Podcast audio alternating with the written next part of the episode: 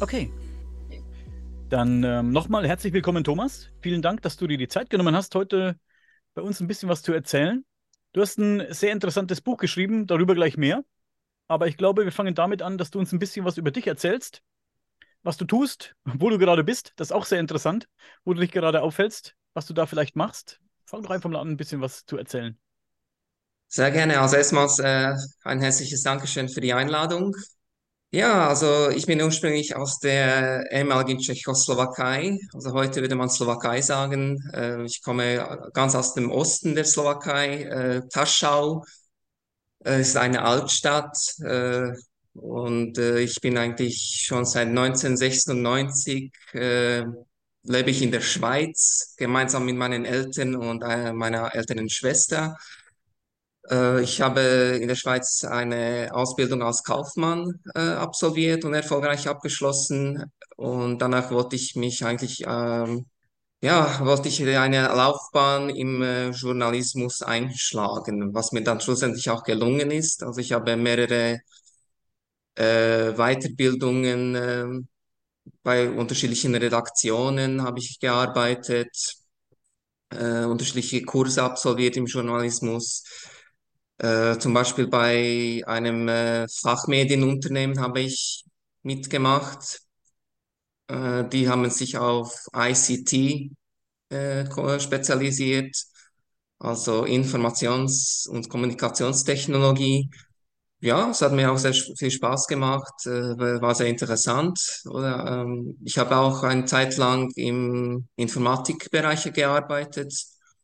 Aber ich wollte eigentlich dann doch schon äh, eben die Schiene, im- die journalistische Schiene äh, beibehalten oder? Und also verfolgen und äh, das eigentlich mit äh, der Forschung auch verbinden, vor allem also mit der Archäologie, äh, alte Kulturen und für mich ist natürlich äh, der grenzwissenschaftliche Bereich am, inter am interessantesten.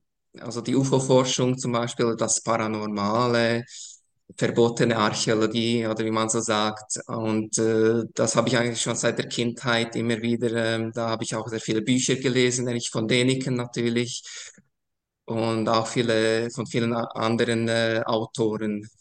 Ich wollte, habe mir dann später gesagt, okay, es ist schön mal von diesen Dingen zu erfahren, aber äh, mir hat es auch nicht gereicht. Ich wollte dann eigentlich selber mal äh, diesen Dingen auf den Grund gehen, äh, mich selber dann äh, also äh, ja ins Ausland begeben, mit den Leuten sprechen und so weiter. Und ähm, ja, es war gegen so 2011, wo ich dann auf diese mexikanische Out-of-Place-Artefakte aufmerksam geworden bin. Und das war dank dem ähm, Kongress, davon habt ihr wahrscheinlich auch schon gehört, ähm, der Klaus Dohna hat ja so in Saarbrücken äh, einen Vortrag gehalten. Ähm, der war vom Hesper Verlag organisiert. Und gemeinsam mit dem ähm, US-Physiker Nassim Haramein hat er da diese paar solche Objekte vorgestellt, die sie angeblich in Mexiko gefunden hatten. Und da kam diese Sache eigentlich richtig ins Rollen, weil zuvor war das eigentlich noch nicht so bekannt. Also nur die Einheimischen selber in Mexiko wussten davon Bescheid oder äh, haben diese Objekte, so hieß es, haben immer wieder ausgegraben äh, in den Hügeln. Äh, also das war äh, in der Nähe von Ojuelos im Zentralmexiko. Äh, Ojuelos ist eine Kolonialstadt im äh, Bundesstaat Jalisco und da gibt es in der Nähe so diese berühmte, also mittlerweile berühmte, äh, ja, diesen Gebirgszug sozusagen, äh, Cerro del Toro heißt es, oder diese, diese hügelige Landschaft da und da äh, damals äh, hat man immer wieder auch Artikel veröffentlicht und da stand immer wieder, ja, diese, äh, diese Artefakte wurden da in der Gegend ausgegraben von Einheimischen. Und ich wollte da auch selber mal mir einen ähm, Überblick verschaffen. Also ich bin da extra dann nach Mexiko gereist und äh, habe auch mit den Leuten gesprochen, begab mich dann auch äh, mit meinen Kollegen, also haben wir auch Expeditionen durchgeführt. Und äh, ja, dann wurden wir jetzt auch sogar fündig, sind wir geworden. Aber angefangen hat das Ganze so gegen erst Jahre später nach diesem Kongress von Klaus, Klaus Donau. Ähm, also das war erst gegen 2018, 2019, wo ich dann mir gesagt habe, ich möchte eigentlich selber mal da äh, hin, hinreisen nach Mexiko und mir das Ganze mal anschauen. Oder? Und, und dafür habe ich dann auf Facebook äh, äh eine, ja, eine Brasilianerin angesprochen, also angeschrieben. Äh, also die ist, die lebt in Kalifornien und die war eigentlich auch schon 2018 vor Ort und hat solche Sammlungen auch besichtigt. So, von äh, solche Artefakte hat sie also alleine äh, auch fotografieren dürfen und sie hat auch ein paar Bil- Bilder dann publiziert äh, im, also auf Facebook. Und das hat dann auch meine Auf Aufmerksamkeit erregt und ja, und da wollte ich sie unbedingt äh, näher kennenlernen, diese Dame, und habe sie dann angeschrieben und ihr mein äh, Vorhaben erklärt, was ich gerne tun würde, dass ich gerne selber hinreisen möchte oder und mal äh, recherchieren möchte vor Ort und mit den Leuten reden etc. Und sie hat sich sofort einverstanden erklärt, hat mir dann sogar zwei Kontakte äh, vermittelt, äh, also zwei Kontakte von Einheimischen, äh, die auch äh, davon äh, Kenntnisse haben von diesen Dingen. Und dann, äh, ja, dann habe ich, dann bin ich an sie herangetreten, äh, habe sie angerufen und dann haben wir quasi das alles so äh, besprochen und äh, ja, Schritt für Schritt organisiert. Die waren eigentlich sehr, sehr ähm, glücklich darüber, dass sich jemand aus Europa für diese Dinge interessiert. Und ja, und ich war auch sehr froh, dass da eigentlich alles so äh, sehr leicht eigentlich vonstatten ging. Ich finde sehr interessant, dass, egal mit wem du sprichst, der auf diesem Gebiet ein bisschen forscht, dass immer der Name Erich von Däniken ins Spiel kommt. Das hat alles irgendwie mit Erich von Däniken angefangen. Jeder kennt seine Bücher, jeder hat als junger Bursche vielleicht seine Bücher gelesen. Und ähm, jeder wurde durch, fast jeder, natürlich nicht jeder, wurde durch Erich von Däniken äh, neugierig auf derartige Dinge und, und ähm, ja, einige sind dann hängen geblieben darauf und haben dann selbst geforscht, so wie du. Finde ich sehr spannend. Erzähl uns ein bisschen mehr über die Arbeit, äh, die du tust. Was, was äh, für Funde gab es? Wo hast du gesucht? Zuerst musste ich alles organisieren, auch die Einheimischen. äh, Ich musste eigentlich sicherstellen, dass die Einheimischen auch verfügbar sind zu diesem Zeitpunkt, äh, wo ich diese Expeditionen äh, machen möchte. Und es ist natürlich nicht einfach, weil bei, bei den Mexikanern, also nicht nur, aber auch vielfach in Mexiko ist es gang und gäbe, dass man sich an die Termine leider nicht so hält, wie jetzt zum Beispiel in der Schweiz oder wo alle pünktlich sind. Und da ist es natürlich gar keine Frage, wenn du etwas abmachst, dann hältst du es auch ein. Aber äh, in Mexiko ist das natürlich nicht der Fall. Leider.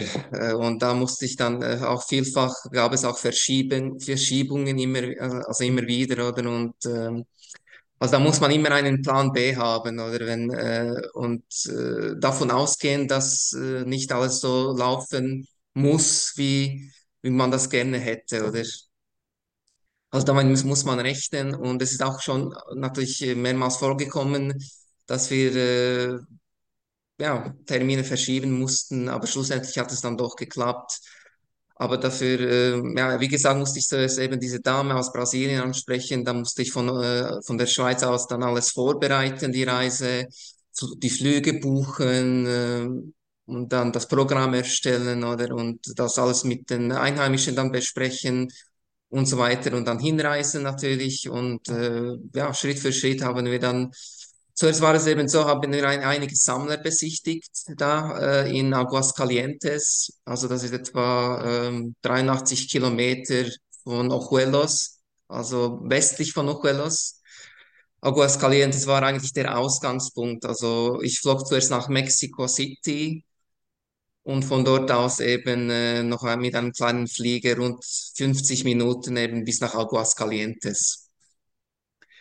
Von der Schweiz aus, von Zürich aus. Und da musste ich eigentlich dann äh, sogar noch über Amsterdam fliegen, weil, äh, also zweimal umsteigen. Zuerst in Amsterdam und dann noch in Mexico City. Und schlussendlich eben war ich in Aguascalientes, also rund äh, 20, 21 Stunden später, oder? weil die Zwischenstopps, da wartest du natürlich auch drei, vier Stunden circa, je nachdem, oder? Also sehr abenteuerlich das Ganze. Ja, ja, es ist äh, sehr mühsam natürlich, oder? Äh, Es ist, la- war ein langer Flug und äh, dann bist du im schlussendlich im Hotel angekommen bist, äh, bist du todmüde. Und natürlich der Jetlag kommt noch auch ins Spiel, oder? Äh, also musst, du brauchst schon nach ähm, zwei, drei Tagen, bis du dich so einigermaßen erholt hast Ja. von dem Ganzen. Und äh, und erst dann haben wir da irgendetwas äh, so organisiert, ja, etwa, also ein paar Leute besichtigt, äh, ähm, also besucht, äh, so in Aguascalientes, Ojuelos. Äh, ich hatte einen Dolmetscher, der äh, Englisch äh, spricht, ähm, der heißt Mario Sandoval. Den habe ich auch im Buch äh, vielfach erwähnt. Der war eigentlich auch, äh, der hat mich dann immer begleitet bei meinen äh, Vorhaben, bei meinen Ausflügen und ähm, stand mir immer zur Seite. Und äh, das war auch sehr nöt dringend nötig, weil ich spreche kein Spanisch. Und da brauchst du dann dringend jemanden, der da für dich übersetzt. Und natürlich brauchten wir für die Expedition selber auch jemanden, der sich da auf dem Gelände auskennt, äh, also einen Guide das kam dann auch später ins Spiel. Also zuerst haben wir da die Leute, wie gesagt, besucht und da interessante Geschichten auch erfahren, was die da so äh, angeblich gefunden hatten oder für Objekte. Und ähm, ja, wie gesagt, äh, hat man diese Funde alle so in diesem Bereich, in dieser Gegend um den Cerro del Toro gemacht. Später habe ich dann auch erfahren, auch in anderen Bundesstaaten hat man auch so äh, merkwürdige Funde gemacht. Also es gibt auch äh, also so exotische Funde, Out-of-Place-Artefakte, so alienmäßig oder äh, ja, es sind so vor allem Steinobjekte, die zum Beispiel in Form von UFOs oder kleinen äh, außerirdischen Statuen, Figuren vielfach auch mit Einlegearbeiten ähm, von äh, Halbedelsteinen, also zum Beispiel die Augen äh, sind äh, ein, eingelegt, Einlegearbeiten oder äh, der Mond auch äh, vielfach. Und äh, dies, all diese Objekte haben dann äh, auch Ritzungen, also Ritzdarstellungen von unterschiedlichen Szenerien oder wie man sieht eben auch außerirdische oder fliegende Untertassen, eben typisch oder wie man sie von vielen so äh, in der Moderne äh, kennt. Also das berühmteste Beispiel der, der Roswell-Zwischenfall oder fliegende Untertasse. Also, aber es gibt natürlich auch äh, viele Objekte, die halt nicht untertassenförmig äh, sind, quasi, aber zum Beispiel zigarrenförmig oder äh, oder haben auch andere Formen oder Dreiecksformen oder wie wie auch immer oder und äh, dass man, das hat man im Laufe der Geschichte auch vielfach beobachtet oder ähm, nicht nur quasi diese typischen äh, tellerförmigen äh, Objekte, sondern auch andere äh, Flugobjekte, die halt eben ja Dreiecksform, also die diese typischen äh, TR3B, glaube ich, heißen die, oder? Ja. Äh, Dass sie vollkommen lautlos schweben und so weiter. Also das ist auch äh, vielfach oder äh, hat man auch beobachtet, dass die ja absolut keine Geräusche von sich geben oder so Flugmanöver äh, ausführen, die ja mit unseren äh, Mitteln eigentlich gar nicht möglich sind oder mit äh, herkömmlichen Flugzeugen, die wir kennen, oder? Eine kurze Zwischenfrage, entschuldige bitte. Oder Ja, vielleicht sicher. eine Frage an die Kollegen. Hat jemand von euch vielleicht gerade eine Frage an den äh, Thomas? Octavian oder Gunnar? Nee, noch nicht. Nein, Alles gut? noch, noch Alles gut. nicht im Moment. Ich, Ah. ich höre sehr gespannt zu. Ja, ist sehr interessant bis Äh, hierher. Ich habe ja selber einfach schon ein paar von den Artefakte auch gesehen, weil ich die Arbeit von Klaus natürlich sehr gut kenne mittlerweile. Wir sind gute Freunde. Und es ist immer wieder spannend, äh, was, was, was da auftaucht. Darum bin ich jetzt einfach beim Zuhören Ja. Ja, gespannt. natürlich muss man da auch erwähnen, äh, viele von diesen Objekten sind leider Fälschungen. Also das habe ich auch selber äh, gut beobachten können. Also viele Fälschungen sind einfach äh, plump hergestellt worden. Nicht alle, auch es gibt natürlich auch sehr gute Fälschungen, die natürlich, äh, die man näher untersuchen muss, um das überhaupt feststellen zu können. Und äh, darum bemühen sich auch viele Alternativforscher äh, heutzutage auch, also so gründliche Analysen durchzuführen an diesen Objekten.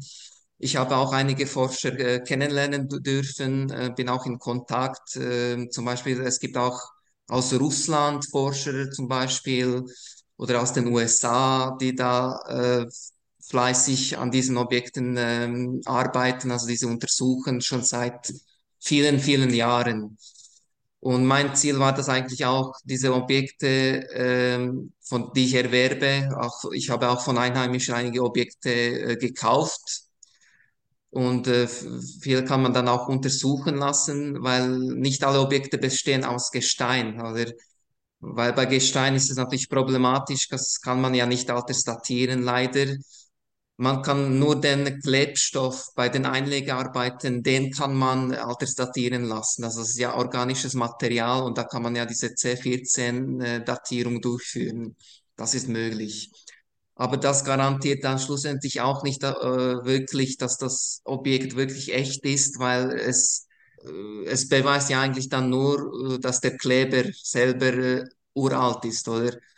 Aber diese Leute sind wirklich so, also die Fälscher sind natürlich auch sehr raffiniert und die wissen, die können diesen Kleber von, der, von herkömmlichen archäologischen Objekten entnehmen und diesen dann benutzen bei diesen äh, außerirdischen Objekten, oder? Mhm. Das äh, kann auch vorkommen. Muss nicht sein, aber kann natürlich gut sein, dass das der Fall ist, bei einigen Objekten zumindest. Oder?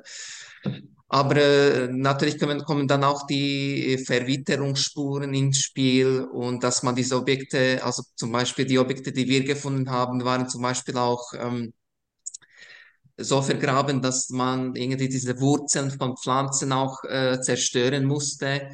Die waren wirklich so ein, äh, quasi um, um, umwickelt von diesen Wurzeln. Und äh, wenn man da herankommen möchte an diese Objekte, muss man diese Wurzeln auch zerstören. Oder?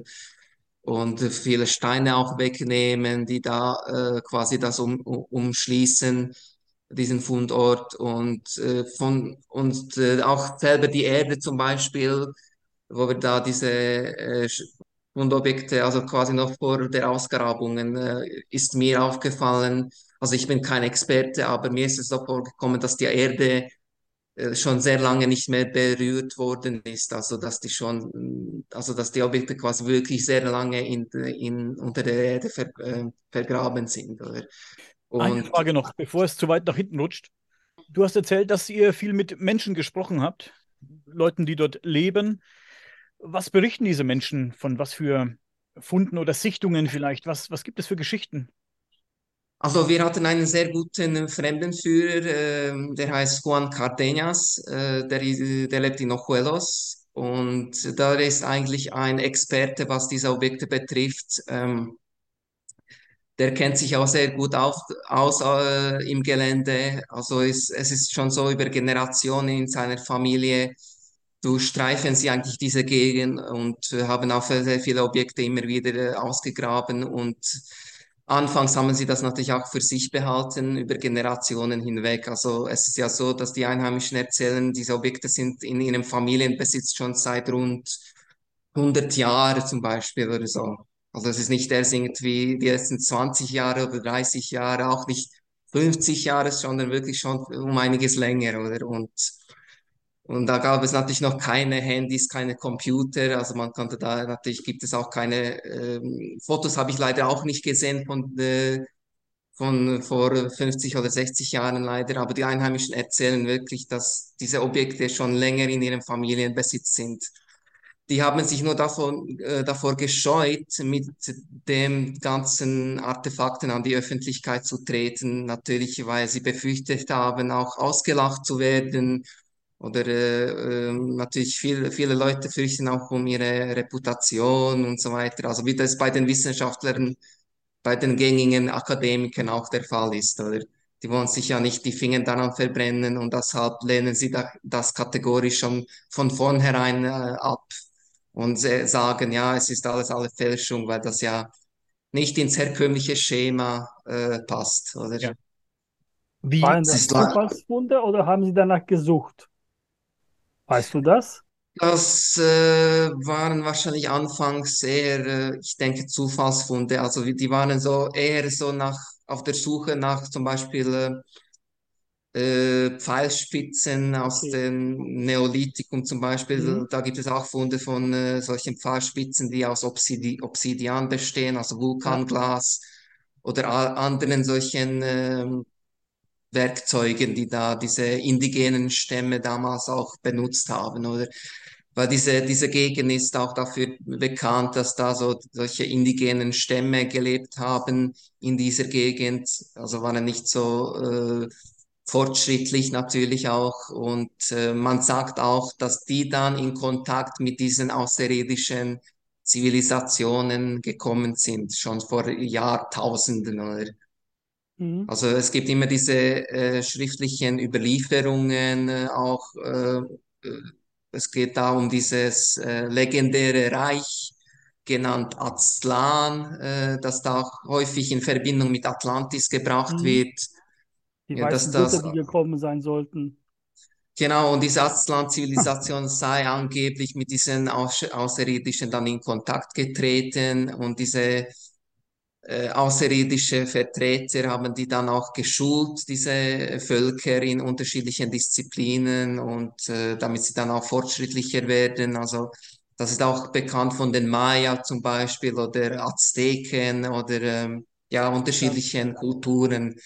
Sagt ja ma- man, dass das Wissen eigentlich von oben kam oder das erzählt natürlich auch der Erich von Däniken und er äh, bezieht sich ja auch auf diese heiligen Schriften und es ist ja alles sehr gut da dokumentiert äh, von diesen Überli also von diesen ähm, ja, Vorfällen, kann man sagen, oder äh, Lehrmeister, die da von oben gekommen sind und die die Völker äh, unterwiesen haben. ich finde es spannend, weil du sagtest ja, dass das Wissen von oben kam. Und wenn du jetzt bei uns so nachdenkst, wir haben auch so ein, in der Bibel steht, dass der Mose auch von oben seine drei Taf äh, diese zehn Gebote bekommen hatte. Es ist Richtig, kein ja. Wissen, aber es ist eine Parallele da, dass auch das Wissen von oben gekommen ist. Und der, der Däniken sagt ja auch, das waren ja keine Götter, äh, die, die Völker haben die fälschlicherweise als Götter angese angesehen, oder? Aber das waren auch äh, nur äh, ja, Wesen aus Fleisch und Blut, oder? Also keine Götter. Deshalb habe ich auch meinen Titel des Buches auf den Spuren der Götter in Anführungszeichen gewählt, oder? Weil eigentlich sind es ja keine Götter, sondern äh, außerirdische oder interdimensionale oder was auch immer, oder? Es wird Ich auch habe, vielfach davon berichtet, entschuldige, es nee, wird auch alles vielfach davon, es wird auch vielfach davon äh, berichtet, dass die, diese Wesen ja quasi aus anderen Dimensionen stammen, also nicht nur aus anderen Planeten, also von weit entfernt, sondern auch wirklich Dimensionsreisende sind, oder?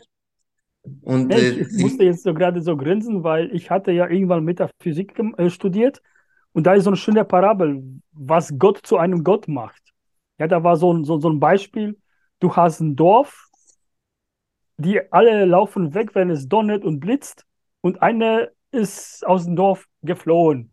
Da war der irgendwo ganz alleine und hat dann gesehen, was der Blitz verursacht, von wo es kommt, dass man dass eigentlich nichts passiert. Er kommt dann zurück in das Dorf und wird dann als Gottheit verehrt, weil er jetzt sozusagen äh, vor dem Blitz, Donner keine Angst hat. Und er hat den Leuten "Bra- ihr braucht keine Angst haben, ich sag's euch, euch passi- passiert nichts, wenn ihr das und das beachtet. Ja, das ist dann so, und wenn du jetzt irgendwelche, ich sag mal, Außerirdische hast, die gekommen sind und den Leuten irgendwas gegeben haben, erzählt haben, dann wurden sie als Gottheiten angesehen, weil es total was anderes war als das Bekannte auf der Erde damals. das ist richtig, die ja. Erklärung, ne? Das ist genau, und äh, der Erich von Däniken, da muss ich wieder Erich von Däniken erwähnen, erwähnen äh, der ähm, bezieht sich ja häufig auf diese sogenannten äh, Cargo-Kulte, also, also dass man quasi diese Technologie, die man nicht verstanden hat von den Außerirdischen, die, äh, die hat man versucht quasi nachzubilden, nachzuahmen. Und äh, das hat man ja auch heutzutage, sieht man das ja bei, äh, vielfach bei den Völkern, oder die jetzt so abge abgeschieden zum Beispiel im Amazonas leben, oder? Und die haben ja keine Ahnung von, zum Beispiel von Handys oder so, oder? Aber wenn sie da jemanden erblicken, der ein Handy trägt, dann staunen die ja und fragen sich, ja, was ist das? Das muss irgendetwas Magisches sein, oder? Und äh, automatisch ähm, wird dieser, je- derjenige, der dieses Gerät besitzt, als Gott angesehen, oder? und dann verehrt und alles, weil der ja so weit, quasi für sie kommt das ja wie Magie vor, oder weil sie das, diese Technologie nicht verstehen. Ja, es reicht ja schon ganz, ganz früher, wenn jemand das Feuer beherrschen konnte. Ja, der Blitz ist angeschlagen, Ja, er hat das, gesehen, ja. das brennt und er konnte das dann äh, aufbewahren, kam dann irgendwo anders und zeigte, guck mal, das ist Feuer, das, da war er auch schon ein Gott, Ja. weil er Ja, das ja. Feuer beherrscht. Ja, genau. Also äh, Sie haben ja äh, alles so äh, Schritt für Schritt äh, eingeführt, oder diese, diese Kulturen, diese Völker äh, mit all diesen Sachen bekannt gemacht, ihnen gezeigt, ja, wie macht man Feuer, äh, wie beobachtet man äh, also die, die Zyklen oder die einzelnen Zyklen, Mondzyklen, Sonnenzyklen etc. Also die astronomischen Kenntnisse haben Sie ihnen äh, beigebracht all das mögliche, Mathematik natürlich, ähm, all diese Dinge oder Architektur oder wie man Bauwerke äh, erstellt und äh, all dieses Wissen. Und ich denke, im Laufe der Zeit ist auch vieles davon verloren gegangen, weil es gab ja diese unterschiedliche äh, Kataklysmen. Oder auch äh, durch die Kriege ist vieles verloren gegangen, leider, oder? Und, mir, und die Menschheit musste immer wieder von vorne beginnen, oder? Und, und diese Beispiele, was du gerade gesagt hast, dass es verloren gegangen ist, hast du in der jüngeren Vergangenheit ja auch. Wenn man überlegt, was Rom für Errungenschaften hatte, Fußbodenheizung und wenn du dann überlegst, was im Mittelalter war, das Wissen ist auch verloren gegangen. Ja, ja. Vieles wurde, oder man hat es einfach unterdrückt, oder die Elite hat sich das äh, angeeignet und äh, die haben das nur für sich dann äh, quasi äh, benutzt, dieses Wissen und äh, und dem normalen Volk haben sie das natürlich vorenthalten, oder? Und äh, damit sie natürlich äh, auch das Volk kontrollieren könnten. Und vieles wurde natürlich auch manipuliert und, und äh, ja, unter den Teppich gekehrt. Und äh, ja, dass das Ja, Volk möglichst dumm gehalten wird und äh, möglichst leicht zu manipulieren ist, oder? Und das läuft ja bis heute eigentlich, oder? Richtig. Noch Das immer. läuft bis heute. Das stimmt. hat sich nichts geändert. Hat sich nichts Nein, nein. Nur die Methoden sind feiner geworden. Und deshalb bewundere ich immer solche Leute, die da äh, solche Dinge da entdecken und das dann auch den Menschen ähm, verfügbar machen, dieses Wissen, oder? Das ist auch mein Ziel. Ich möchte ja nicht äh, diese Kenntnisse für mich behalten, sondern das alles äh, auch den Menschen äh, mitteilen, da, oder damit sie sich dann auch äh, die eigene Gedanken machen können und äh, eigene Recherchen nach, äh, anstellen, oder? Und äh, ja, damit die Leute dann äh, spirituell auch wachsen können, oder an, an, an diesen Dingen, oder? Ja. Finde ich klasse. Das tust du ja auch mit deinem Buch Auf den Spuren der Götter in Mexiko. Das werde ich vielleicht an dieser Ja. Stelle hier mal einblenden dann. Um, für die, die es jetzt nicht sehen können, sondern nur hören können, werde ich einen Link einfügen unter dem, unter der Podca in der Podcast-Beschreibung bei Spotify und Co. Aber hey, du hast uns auch ein paar Bilder mitgebracht, ein paar von ein paar Relikten. Willst du Genau. uns die mal zeigen? Ja, die kann ich gerne zeigen. Äh, einen Augenblick muss ich das schnell äh, einbinden. Genau, such du mal deine Zeichnung hin und deine, äh, deine, deine Bilder. Und äh, für diejenigen, die hier nur zuhören, wir werden ein bisschen versuchen, das Ganze zu äh, beschreiben, was wir hier sehen. Wem das nicht reicht, der muss dann leider zu YouTube wechseln. Aber wir gucken mal, dass wir das äh, gut beschrieben bekommen, was wir da hier sehen auf deinen Präsentationen. Kann man das, glaube ich, sehen? Doch, kann man. Das können wir sehen. Das sieht ja Super. interessant aus. Was haben wir denn Ja. da? Schaut ja, aus wie, schaut ja schon ein bisschen aus wie so ein kleines UFO. Genau, da muss ich ein bisschen dazu etwas erklären. Also das ist ein äh, Objekt äh, aus einer Sammlung von äh, Tonartefakten äh, aus Teocaltiche. Teocaltiche liegt auch nicht so weit von Aguascalientes erwähnt, äh, entfernt. Äh, es ist auch im Bundesstaat Jalisco.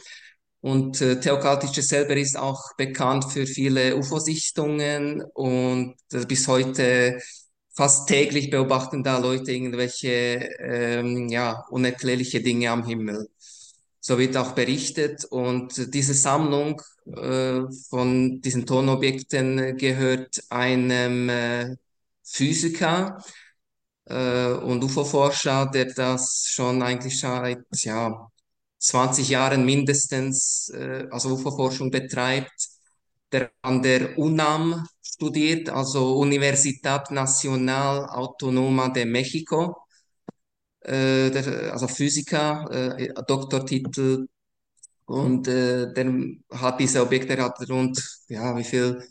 200 bis 300 Objekte ungefähr äh, da herumliegen in seinen Gemächern. Und äh, ich habe da jetzt ein paar Fotos äh, gemacht. Also zuletzt war ich jetzt in 2021 da vor Ort. Und das ist jetzt zum Beispiel ein Objekt, äh, ja, klassisches unter, äh, untertassenförmiges Objekt mit einer Kuppel, kann man sagen, ähm, also kuppelförmig, äh, auch verziert. Ähm, die haben das auch so gemacht, häufig, oder mit Verzierungen, diese Völker, die da äh, gelebt haben. Das sieht sehr Ja, spannend aus. Lass mich das mal kurz beschreiben für die Zuhörer. Ich, ich hoffe, wie gesagt, das reicht. Ähm, wir sehen hier aus Ton, denke ich, ja, ähm, ja, ein gebrannten Ton. Objekt, so ein klassisches UFO-förmiges Objekt. Ähm, obendrauf ist, wie du schon gesagt hast, eine Kuppel und es ist verziert mit äh, vielen Dreiecken. Was ich sehr interessant finde, über diesen Dreiecken sind noch runde Kreise, finde ich auch ganz interessant. In den Ja. Dreiecken sind unten auf der geraden Linie vier Punkte jeweils, sehe ich da gerade noch. Das finde ich auch sehr interessant. Es ist sehr detailreich verziert. Ist es denn verifiziert, dass es wirklich sehr alt ist? Also konnte man es bei speziell diesem Objekt nachweisen, dass es wirklich Äh, alt ist? Also konkret bei diesem Objekt ähm, weiß ich nicht, ob das jetzt altersdatiert worden ist. Also der Doktor meinte, er hat das nicht, viele nicht altersdatieren lassen, rein aus finanziellen Gründen, weil er lebt auch sehr bescheiden und äh, die solche Untersuchungen kosten auch sehr viel Geld. Und äh, ich denke, er möchte auch nicht unbedingt, dass die Objekte da beschädigt werden. Oder? Also es, er hat aber auch schon Ausnahmen gemacht, also so ähm, einige Objekte auch zur Verfügung gestellt für Altersdatierungen, zum Beispiel den russischen Forschern um Oleg Elistratov, den ich auch im Buch erwähne. Die haben äh, einige Objekte auch altersdatiert beim ähm, Kotala, äh, also beim Laboratorium Kotala. Das ist ein, äh, äh, ja, ein Labor, ein Privatlabor in Baden-Württemberg äh, liegt nicht weit von der Schweizer Gen Grenze entfernt, äh, in Haigerloch. Und da habe ich auch meine Objekte altersdatieren lassen. Übrigens auch von diesem Doktor habe ich äh, drei ob kleine Objekte be äh, bekommen und die altersdatieren lassen. Und da kam ein Alter von rund äh, ja, 1000 Jahren heraus. Ich finde es spannend, dass du, dass auf diesem Objekt du im Grunde so äh, Ansammlungen von Objekten hast. Du hast ganz unten unter diesen Dreiecken ja Vierecke, dann kommt einmal die Umrandung mit Dreiecken, darüber kommen diese Punkte, was du, oder Kreise, wie du das gesagt hast, Daniel. Und was ich spannend finde, sind das Löcher oben, also auf der Ja. äh, letzten Kuppel. Ja, ich denke, ja, es sieht so, sieht so aus, genau wie äh, Löcher, Löcher, genau.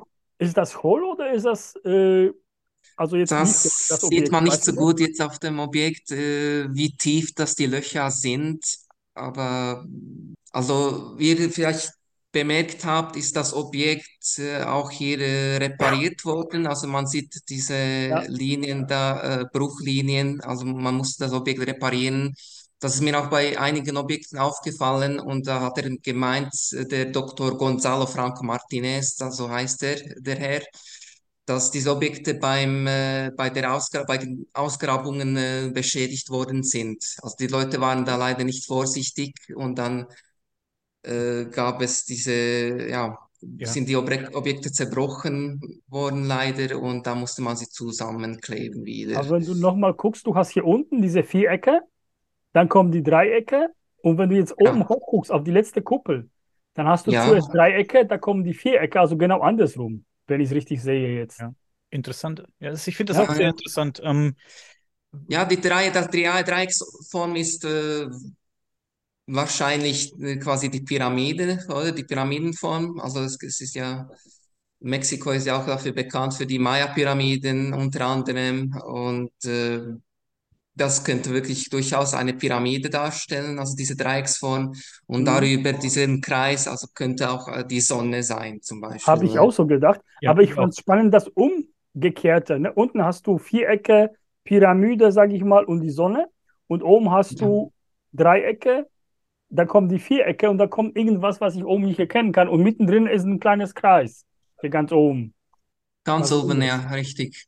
Ja, wie äh, ganz zu oben auf, äh, auf der Kuppel, genau, äh, ist quasi ein Kreis, auch mit solchen äh, Verzierungen äh, rundherum. Das ist Mhm. richtig. Äh, Thomas, kennst du, kennst du die Arbeiten vom, vom Alexander Putney in Bezug auf alte Schriften? Da ist, da gibt es ein Buch äh, auf, auf humanresonance.org. Das hat der Alexander Putney zusammen, äh, also Ja, überarbeitet. richtig. Ja, ja, Die, ich die, habe mir seine was, Arbeit angeschaut, ja. ja, die, die Arbeit eigentlich vom, vom Professor Schildmann. Und das, das finde ich sehr interessant, weil immer mehr Artefakte gefunden werden, die eben auch, so wie da vor allem an, an der Spitze oben, solche Dreieckszeichen zeigt. Ja, genau. Also die Dreiecksform ist äh, typisch für viele Kulturen, äh, eben so als Darstellung an, also für alle Verzierung an diesen Objekten. Und äh, ich kann natürlich nicht hundertprozentig sagen, dass das genau das und das ist. Äh, Wir wissen es nicht, aber äh, wie gesagt, es ist, äh, eine mögliche Interpretation ist eben so eine Pyramide, ist durchaus auch nachvollziehbar, denke ich. Und äh, ja, und man äh, hat ja solche Flugobjekte auch äh, vielfach über solchen Pyramiden beobachtet oder ähm, also es kursieren auch Videos und Fotos im Netz, äh, aber da muss man natürlich auch vorsichtig sein, ja, was ist jetzt echt, was Fälschung, Natürlich. aber ich, ich sage nur, es gibt auch solche Aufnahmen oder über Pyramiden. Und man nimmt ja auch an, dass die Pyramiden quasi ja so äh, quasi wie eine Energiemaschine funktionieren oder ähm, wie ist es dort in der Gegend, wo diese Artefakte gefunden wurden? Gibt es da in der Nähe Pyramiden oder, oder sage ich vielleicht äh, pyramidenförmige ja, Hügel?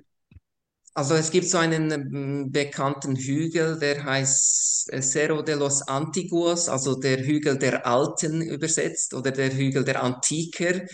Und äh, auf diesem Hügel hat man viele von diesen Objekten auch äh, ausgegraben. So hat es der äh, Dr. Dr. Gonzalo äh, erzählt.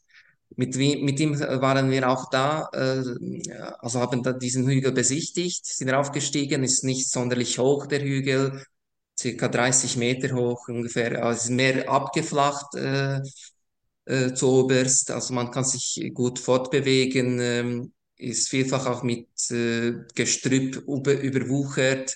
Und wir haben so ähm, wieder zugeschüttete Gruben auch vorgefunden. Und da hat er gemeint, das sind eben diese Gruben, die, wo man diese Objek Objekte extrahiert hat von, von der Erde.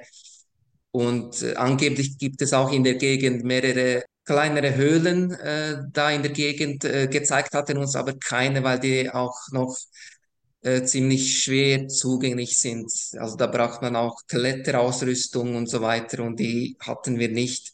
Und ich persönlich äh, habe auch keine Erfahrung, also keine Klettererfahrungen bisher. Ähm, Äh, Gibt es denn für dieses Objekt eine, eine offizielle Erklärung, was es äh, sein könnte? Was sagt die Wissenschaft dazu? Leider nein. Also ich habe nichts äh, finden können im Netz. Also wie gesagt, äh, diese Russen, die haben ja auch einen Archäologen im Team. Also der hat das eigentlich äh, sich angeschaut, diese Objekte. Äh, der ist auch sehr offen diesen Sachen gegenüber. Also der heißt Andrei Zhukov, äh, kommt auch aus Russland äh, PhD, also in Geschichte. Und ja, der hat diese Objekte wirklich auch gründlicher unter, untersucht. Und für ihn sind diese Objekte echt. Sehr Also der arbeitet mit diesem Oleg Elistratov zusammen. Die haben da so eine, äh, ja, ein Privatunternehmen gegründet, Star Aztlan äh, heißt es. Und da äh, machen eigentlich viele Leute äh, aus unterschiedlichen Nationen mit. Ähm, also es ist eine interdisziplinäre Forschung. Mhm. Also da haben sie haben auch äh, einen Ge Geologen zumindest an Bord, äh, eben Archäologen. Äh, und der äh, Oleg selber ist, glaube ich, ähm, äh, Bauingenieur, genau, oder Hochbauingenieur, hat auch ein PhD, ähm, genau, Abschluss. Ja, spannend auf jeden Fall. Ich bin gespannt, was die Zuschauer dazu sagen. Also an der Stelle an die Zuschauer, schreibt uns doch mal rein, was ihr da- darüber denkt, über dieses Objekt, was wir hier sehen. Ich finde das mega spannend, sehr interessantes Objekt.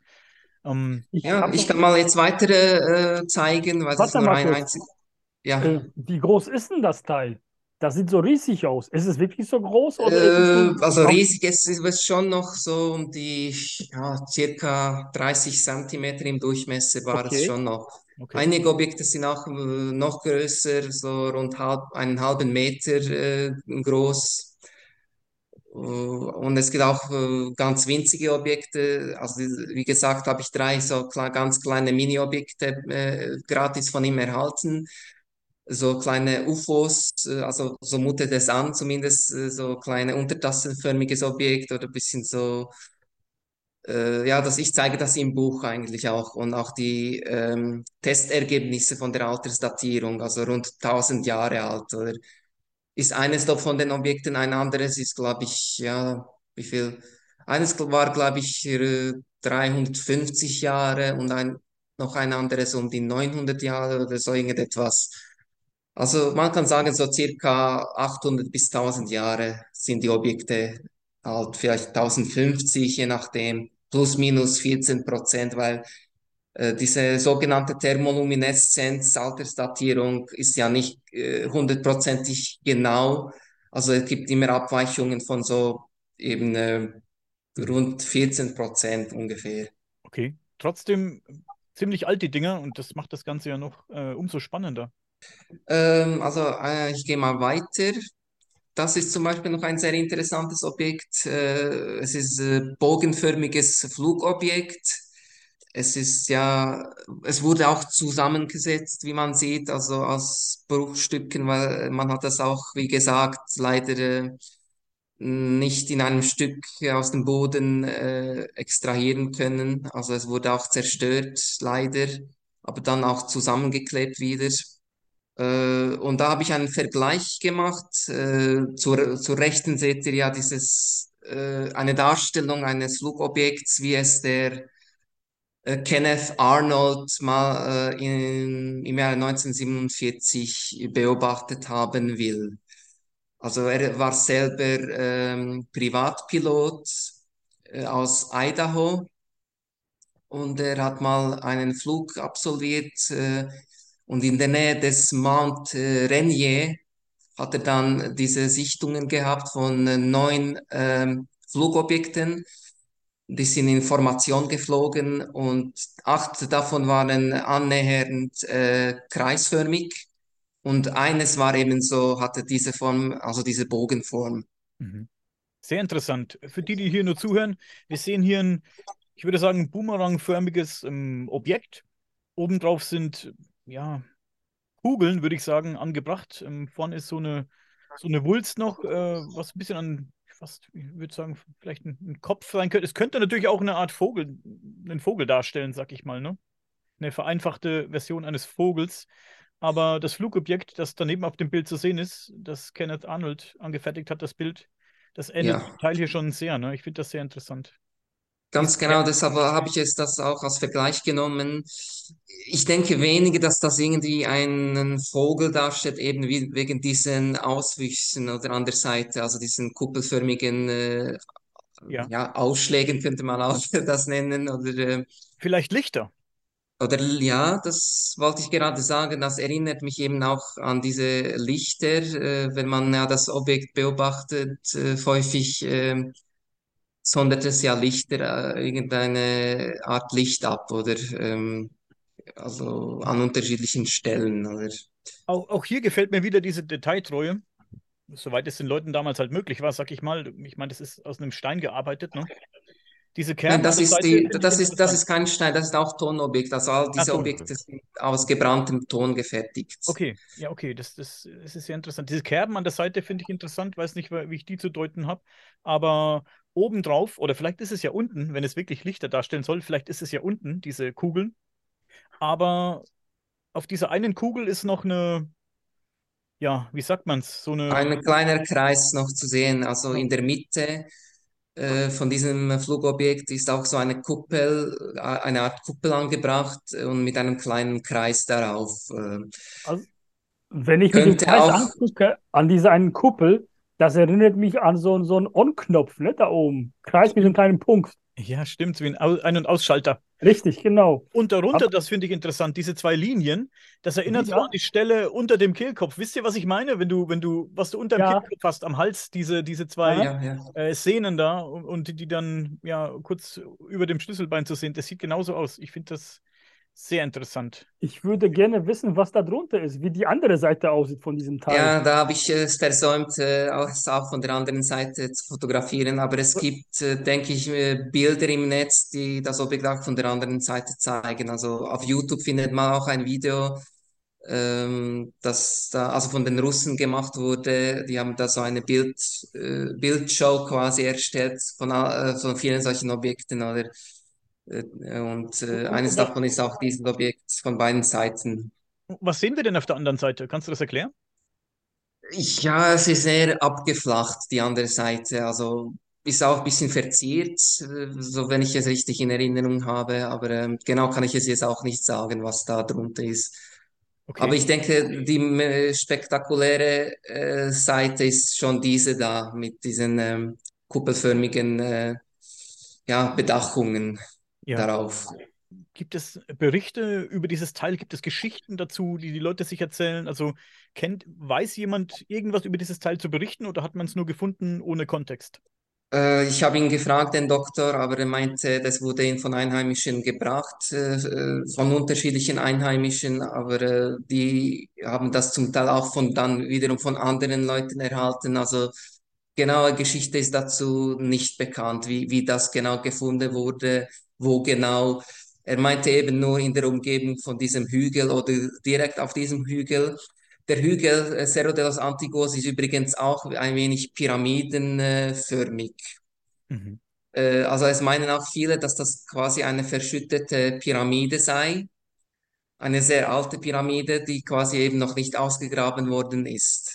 Also Interessant. so, ja. Gibt es, gibt es von diesem Objekt noch ähm, andere Darstellungen? Hat man mehr davon gefunden oder gibt es vielleicht, was weiß ich, Meines Felszeichnungen oder Wissens, äh, also mir ist nur dieses Objekt, eine Objekt bekannt, der, äh, das diese Form, äh, also diese bogenförmige, ja, Darstellung hat. Ähm, leider we- weiß ich nicht von mehr Objekten, die auch so aussehen. Okay. Die anderen sind, also ich zeige mal weiter, äh, zum Beispiel dieses Objekt hier ist äh, mehr so zigarrenförmig, auch sehr groß. Also das ist jetzt so um 50 Zentimeter in der Länge, Breite vielleicht so 20 Zentimeter ungefähr, ja.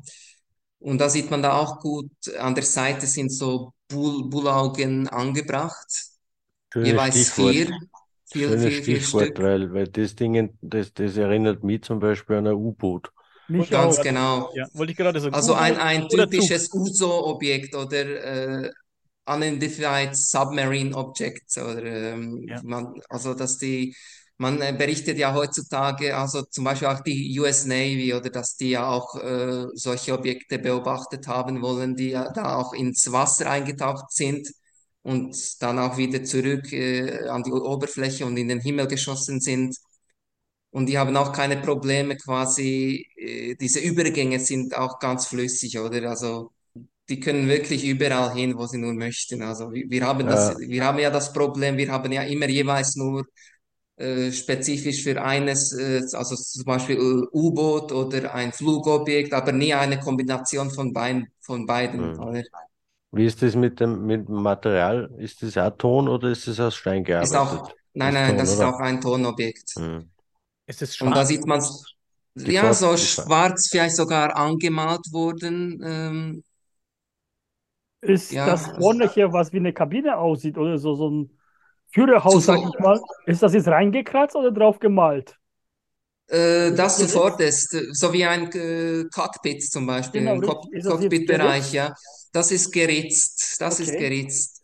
Also Also man sieht da so wie, wie angeordnet die Fenster, oder? Und Mhm. quasi wirklich wie bei einem Flugzeug, würde man sagen, oder? Äh, da- Der Cockpitbereich mit den äh, Fensterscheiben. Also ich weiß nicht, wie es euch ging, als ich das Bild gesehen habe. U-Boot war klar, aber ich hatte ein bestimmtes im Kopf, warum auch immer. Ich Ich musste an die Nautilus denken von Captain Nemo. genau, ja, Nautilus. Warum auch immer. Das stimmt. Es, es erinnert Ja. mega. Ich gebe auch dem Gunnar zu 100% recht. mein erster Impuls war eigentlich Zug, dass es aussieht wie ein Zug. Also wir sehen hier ein, ein langes schwarzes Objekt äh, mit, ja, entweder sind es, es sieht aus fast wie so ein bisschen Rettungsringe an der Seite, acht Stück, vier vorne, vier hinten. Obendrauf Genau. ist äh, sowas wie ein Einstieg, der ein bisschen erhöht äh, ist, für die, wie gesagt, die jetzt hier nur zuhören. Und ähm, das könnte so eine Einstiegsluke sein, sag ich mal, vorne eingeritzt, oben auf der Wölbung. Das erinnert zu 100% an Cockpit mit Fenstern. Also das finde ich wirklich bemerkenswert, dieses Teil. Man hat auch ein bisschen so, wie heißen diese Teile, diese, diese, diese Hovercraft, ähm, ähm, Luftkissenboote hat man da auch ein bisschen im Kopf, weil unten das Richtig, ja. aus, ne? Wie, wie so Also es erinnert frappierend an die modernen äh, Vehicle oder je nach, also Flugvehicle oder U-Boote, je nachdem, oder? Also, und da denke ich, es vereint beides. Also es war äh, sowohl ein Flugobjekt als auch äh, ein Unterwasserobjekt zugleich. das ist Ja, Wie- wie man oder, eben- oder, oder Amphibienfahrzeug, das, Ja. das einfach aus dem Wasser raus kann. So wie du sagst, eben die, die, äh, Ja. die, die, die Basis unten wäre fast so wie von so einem Hovercraft, die, die aufblasbare Element, das er halt unter Wasser einfahrt und könnte auch sein.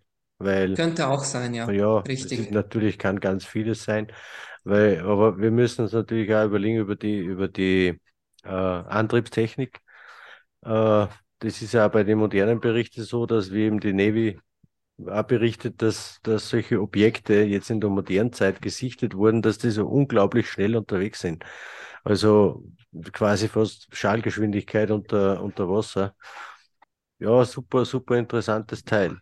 Der, Äh, der, täuscht das oder ist es wirklich so, dass du zwischen diesem Cockpit, sage ich mal, und dem Einstieg da oben oder was es immer ist, solche Dellen sind, dass es nicht gerade ist, sondern so, so eine Ich habe Vertiefung noch und da da noch eine auch? Nahansicht von dem Objekt. Okay. Äh, guck mal hier, da sieht man es ein bisschen besser. Diese Okay. ähm, Bullaugen oder an der Seite und eben das Co den äh, Cockpitbereich äh, sieht man jetzt besser. Also, Also es ist wirklich eingeritzt, dieser Cockpit, also die Fenster und all das äh, ist wirklich, da sieht man es gut, es ist eingeritzt worden, oder? Ja, es ist so spannend, das anzugucken. Ist wirklich, wir spekulieren es hier jetzt auch äh, kaputt, ne? Natürlich können wir nicht wissen, Man kann wirklich nur spekulieren. Kann- Also, also wie gesagt, er hat das nicht untersuchen lassen. Er Ja. ist, wie gesagt, sehr äh, zurückhaltend mit, äh, er möchte auch kein einziges Stück verkaufen. Äh, ich wollte ihm da wirklich so einiges abkaufen, aber er hat gesagt, nein, das steht nicht zum Verkauf. Nur diese ganz kleinen, winzigen Objekte hat er mir dann freundlicherweise überlassen und das kostenlos sogar. Also das muss man auch erwähnen, oder? Und Ja. das ist ja nicht selbstverständlich, oder? Und das äh, äh, trägt eigentlich auch zu seiner Seriosität bei, oder? Er möchte ja kein Geschäft machen mit diesen, Di- diesen Sachen, betreibt keine Geschäfte, oder? Und äh, da gebe ich dir das recht. finde ich toll. Ja, und ich finde Das- es, ich finde es auch interessant, dass äh, diese, diese Sammlung an Artefakten, die er hat, dann durch das nicht zerrissen wird. Wenn, wenn, wenn Einzelartefakte verkauft werden, so kann man wenigstens sagen, okay, wir wissen, es ist an dieser und dieser Stelle ausgestellt, Ja. man kann eventuell nur mal hinfahren, Fotos machen oder eben den Herrn selber kontaktieren und sagen, kannst du mir bitte äh, Detailfoto machen? Also ich finde das auch okay, wenn es, wenn es nicht einfach verscherbelt. Das machen eh eher die, Absolut die, richtig. die, Das die ist eben das, bauen. Denn wenn es äh, verkauft wird an unterschiedliche äh, Leute äh, und dann hört man ja nichts mehr davon, oder? Es ist irgendwie, landet zum Beispiel in den USA oder in Europa irgendwo und dann das war's dann, oder? Und man hört nie wieder etwas von den Sachen. So ist es auch schon vielfach bei anderen Objekten geschehen, die, von denen man leider nur Bilder hat und ich finde es einfach schade, oder? Weil dann, dass man nicht mehr erfährt da, darüber. Ja, vor allem, gibt, es gibt haufenweise Artefakte, von denen haben wir noch nie was gehört, weil die sind in einer privaten Sammlung verschwunden. Absolut, genauso, ja. genauso von Ja. den Dingen, die gefunden wurden unterhalb der Gizeh-Pyramide in Kairo.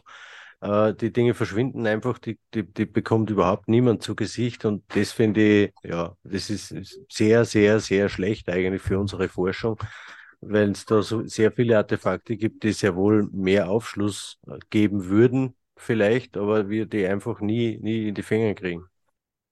Und man muss ja Ganz auch genau. erforschen, ob die Teile vielleicht irgendwie in den Zusammenhang, ob die zusammengehören in irgendeiner Art und Weise. Deswegen ist es wirklich gut, wenn die bei ein und derselben Person bleiben oder in einem speziellen Kreis sich nur bewegen. Wie gesagt, trotz all dieser Spekulationen, es sind natürlich nur Spekulationen, wir können nur spekulieren, wir wissen es nicht. Man kommt nicht drum herum, an ein Fahrzeug zu denken bei diesem Teil. Ich finde dieses Teil sehr bemerkenswert. Man, man kommt nicht drum herum, Ja, ja. daran zu denken, dass es sich wirklich um ein Fortbewegungsmittel handelt. Was, was, Also ich habe auch äh, nichts Vergleichbares anderes, anderswo gesehen. Das ist wirklich ein Unikat. Äh, und ich muss auch da erwähnen, bei jedem einzelnen Objekt äh, kann man sagen, es ist ein Unikat, weil keines gleicht dem anderen. Also es ist nicht so irgendwie, wie man vielleicht bei den Fälschungen sagen könnte, ja, äh, es gibt äh, 100 Stück von demselben Objekt, das da äh, in einer Fälscherwerkstatt äh, quasi auf, äh, am Laufband produziert wird, weißt du, wie ich meine, oder? Und also ich habe kein äh, zweites ges Objekt gesehen, das genau sich, äh, das genau so aussah wie das eine, oder? Also es sind, jedes einzelne Objekt war äh, anders, sah anders aus. Jetzt Ja, nicht nur bei, bei diesen Tonobjekten, sondern auch bei den zahlreichen Steinobjekten aus Ojuelos. Äh, keines glich dem anderen Objekt. bei was, was mich wirklich äh, fasziniert bei diesem Objekt, es lässt ja fast keinen Spielraum für Spekulationen übrig, dass das irgendeine Tierdarstellung ist oder was Natürliches oder wie man manchmal sagt, irgendein äh, heiliger Gegenstand oder so. Das ist, jeder von uns hat eigentlich sofort das Gefühl gehabt, das ist irgendein Fahrzeug, äh, ein Schiff oder eben eben ein Zug oder irgendwas. Äh, das das finde ich sehr interessant bei der Ganz genau, es, man sieht sofort, es ist etwas Technisches, also nicht äh, kein Tier eben oder wie gesagt ein, ähm, ein äh, Vogel, wie man das vielleicht bei, bei diesen Goldfliegen äh, meinen könnte aus Kolumbien oder bei diesen äh, äh, weltbekannten Goldfliegen aus äh, Bogota, glaube ich, wurden die mal in äh, unterschiedlichen äh, Gräbern äh, vorgefunden, also als Grabbeigaben oder ähm, ja, man muss auch, weil du von den Fälschern gesprochen hast, ein bisschen so ja. im Kopf behalten, dass diese Fälscher mit Sicherheit auch damit spielen. Die kennen ja die Geschichten um diese Ancient Alien-Geschichte und, und ähm, die werden da mit Sicherheit Das ein bisschen mitspielen und extra solche Sachen auch anfertigen, dass die Leute ein bisschen neugierig macht auf und, und ein bisschen. Ja, also das ist gut, dass du das äh, erwähnst, weil ja, die Leute kennen natürlich all diese Szenerie äh, von natürlich diese berühm berühmten Sichtungen in den 40er Jahren und so weiter. Also das ist alles bekannt und die äh, orientieren sich natürlich danach und äh, also die Fälscher und stellen dann sehr ähnliche Objekte her, oder? Und Aber das, das ist ja bei dem Objekt wieder, ich, ich kann mich jetzt momentan gar nicht erinnern, äh, irgendein, vergleichsweise irgendwas Ähnliches zu kennen. Also an was würde ich mich als Fälscher hier orientieren, wenn ich, wenn ich so ein Ding projiziere? Ja. Oder du lässt deine Fantasie einfach freien Lauf und äh, erstellst irgend so ein Science-Fiction-Objekt, wahrscheinlich um, um ja. was spek so spektakulär wie möglich, damit da wirklich jemand vielleicht auch viel Geld dafür bezahlt. Aber Ja, wo, wobei man muss natürlich auch, auch erwähnen, oder äh, wenn es ja Leute gibt, die es gar überhaupt nicht verkaufen möchten, oder? Und äh, schlussendlich, jemand musste ja die Objekte herstellen in äh, großem Aufwand, oder? Und äh, das ist ja auch, äh, ja, man, man braucht dazu wirklich äh, künstlerische äh, Fertigkeiten und nicht irgendwelche, oder? Also viele solche Objekte, die ich gesehen habe, auch Steinobjekte, sind sehr äh, detailliert, sehr komplex hergestellt worden. Äh, also das ist nicht, nicht einfach so einfach herzustellen. Oder? Natürlich, und du musst es Und als es gibt, auch. und es gibt Tausende davon mittlerweile, Tausende Objekte. Das ist Ja. auch bei, bei diesem Objekt nicht leicht herzustellen, weil Nein, das nein. ist dieser kompaktes äh, Stück Ton. Da ist alleine der, der Brennprozess schon schwierig, dass das Ding nicht bricht. Ja. Absolut, ja, ganz richtig. Und eben, wie gesagt, ich habe ja diese drei Mini-Objekte untersuchen lassen, das ist auch in meinem Buch äh, publiziert, also die Ergebnisse. Und äh, alles spricht ja dafür, dass die Objekte echt sind, oder die Thermolumineszenz, also diese Analysen wurden auch wiederholt. Also man hat ja äh, quasi nicht nur einmal diese Tests gemacht, so wie, wie mir das der äh, Rauf Kotala erklärt hat, sondern er hat das auch wiederholt, oder? Und kam zum, zu selben Ergebnissen. Und auch äh, Manipulationen kann man vor allem bei kleinen Objekten ausschließen. Die kann man wirklich nicht irgendwie zusammensetzen aus unterschiedlichen äh, anderen Objekten. Das ist äh, also absoluter Blödsinn, oder? Bei großen Objekten ist es natürlich schon einfacher, aber auch da habe ich keine Anzeichen dafür gesehen, dass die irgendwie zusammengesetzt sind. Also Ja. ich habe auch größere Objekte testen lassen und da hat er auch Proben an unterschiedlichen Stellen entnommen. Das, äh, da, damit man wirklich äh, einer ma möglichen Manipulation vorbeugen kann. Und, Und äh, man- alle drei, alle drei Proben waren wirklich ide identisch, also das Alter oder identisches Alter. Und wenn, wenn man wieder über Fälschung nachdenkt, äh, würde ich auch sagen, sie, sie, Fälscher würden größere äh, Exponate machen und, und nicht so, so, so kleine.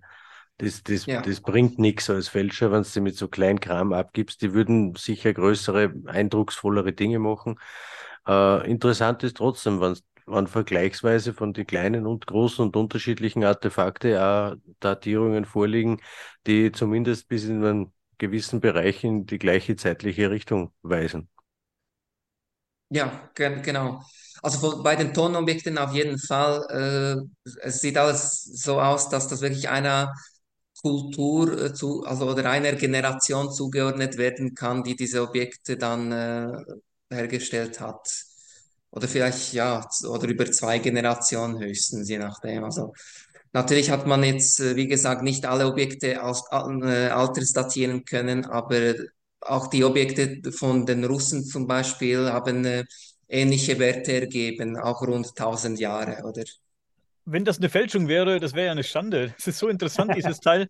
Und wenn du was fälschst, musst du es ja auch Ja. alt aussehen lassen. Es muss ja auch alt, es muss ja alt ausschauen. Ja, natürlich, Dieses natürlich. Teil klar. hat schon Spuren. Ich, ich meine, da, da kenne ich mich natürlich null aus, ne? Aber wenn ich das jetzt so betrachte als Laie, diese, nennen wir es mal, Verfallsspuren am oberen Wulst über diesen vier äh, Ringen oder Bullaugen, was immer es auch ist, es ist, für mich wirkt es wirklich sehr alt. Auf mich wirkt es alt. Ja, bin ich ganz Auf, ehrlich. Auf Ja. mich wirkt es auch authentisch und weil wir vorher eben auch von den Fälschungen gesprochen haben, die zum Teil bekannt sind, diese, diese Steinritzungen auf diesen dunklen Steinen zum Beispiel, das ist ein, leichter zu machen als dieses Objekt. Also ich habe ein Original und das, das kopiere ich mit Steinritzungen, da brauche ich nicht so eine Ja. künstlerische Fertigkeit. Dies, dieses Ding, da, da musst beim, ja, für, für die, für die Herstellung musst du schon etwas wissen, wie es geht. Und dann eben Ja, vor allem, natürlich. ja, für den Brennvorgang. Das, das, das ist bei so kompakten Eben, das Ton, kann nicht äh, irgendein x-beliebiger Einheimischer da einfach etwas äh, brennen, oder? Und also da muss man schon gute Kenntnisse davon haben, oder? Und äh, Und der Aufwand, der Aufwand, der muss ja auch, der, der Ertrag muss ja auch sich lohnen, sag ich mal. Es, es muss, der Aufwand muss sich lohnen und, und äh, guten Ertrag bringen. Wenn du sowas künstlerisch Natürlich. fälscht, sonst bringt es ja nichts, oder? Das, äh, all das zu machen, oder? Äh, Wenn, wenn man das ja ohnehin nicht verkauft, also die, die, ich meine, die Einheimischen müssen ja auch da irgend von etwas leben, oder? Und, äh, und allein schon diese Objekte herzustellen, das braucht auch sehr viel Zeit, natürlich, oder? Und Ja.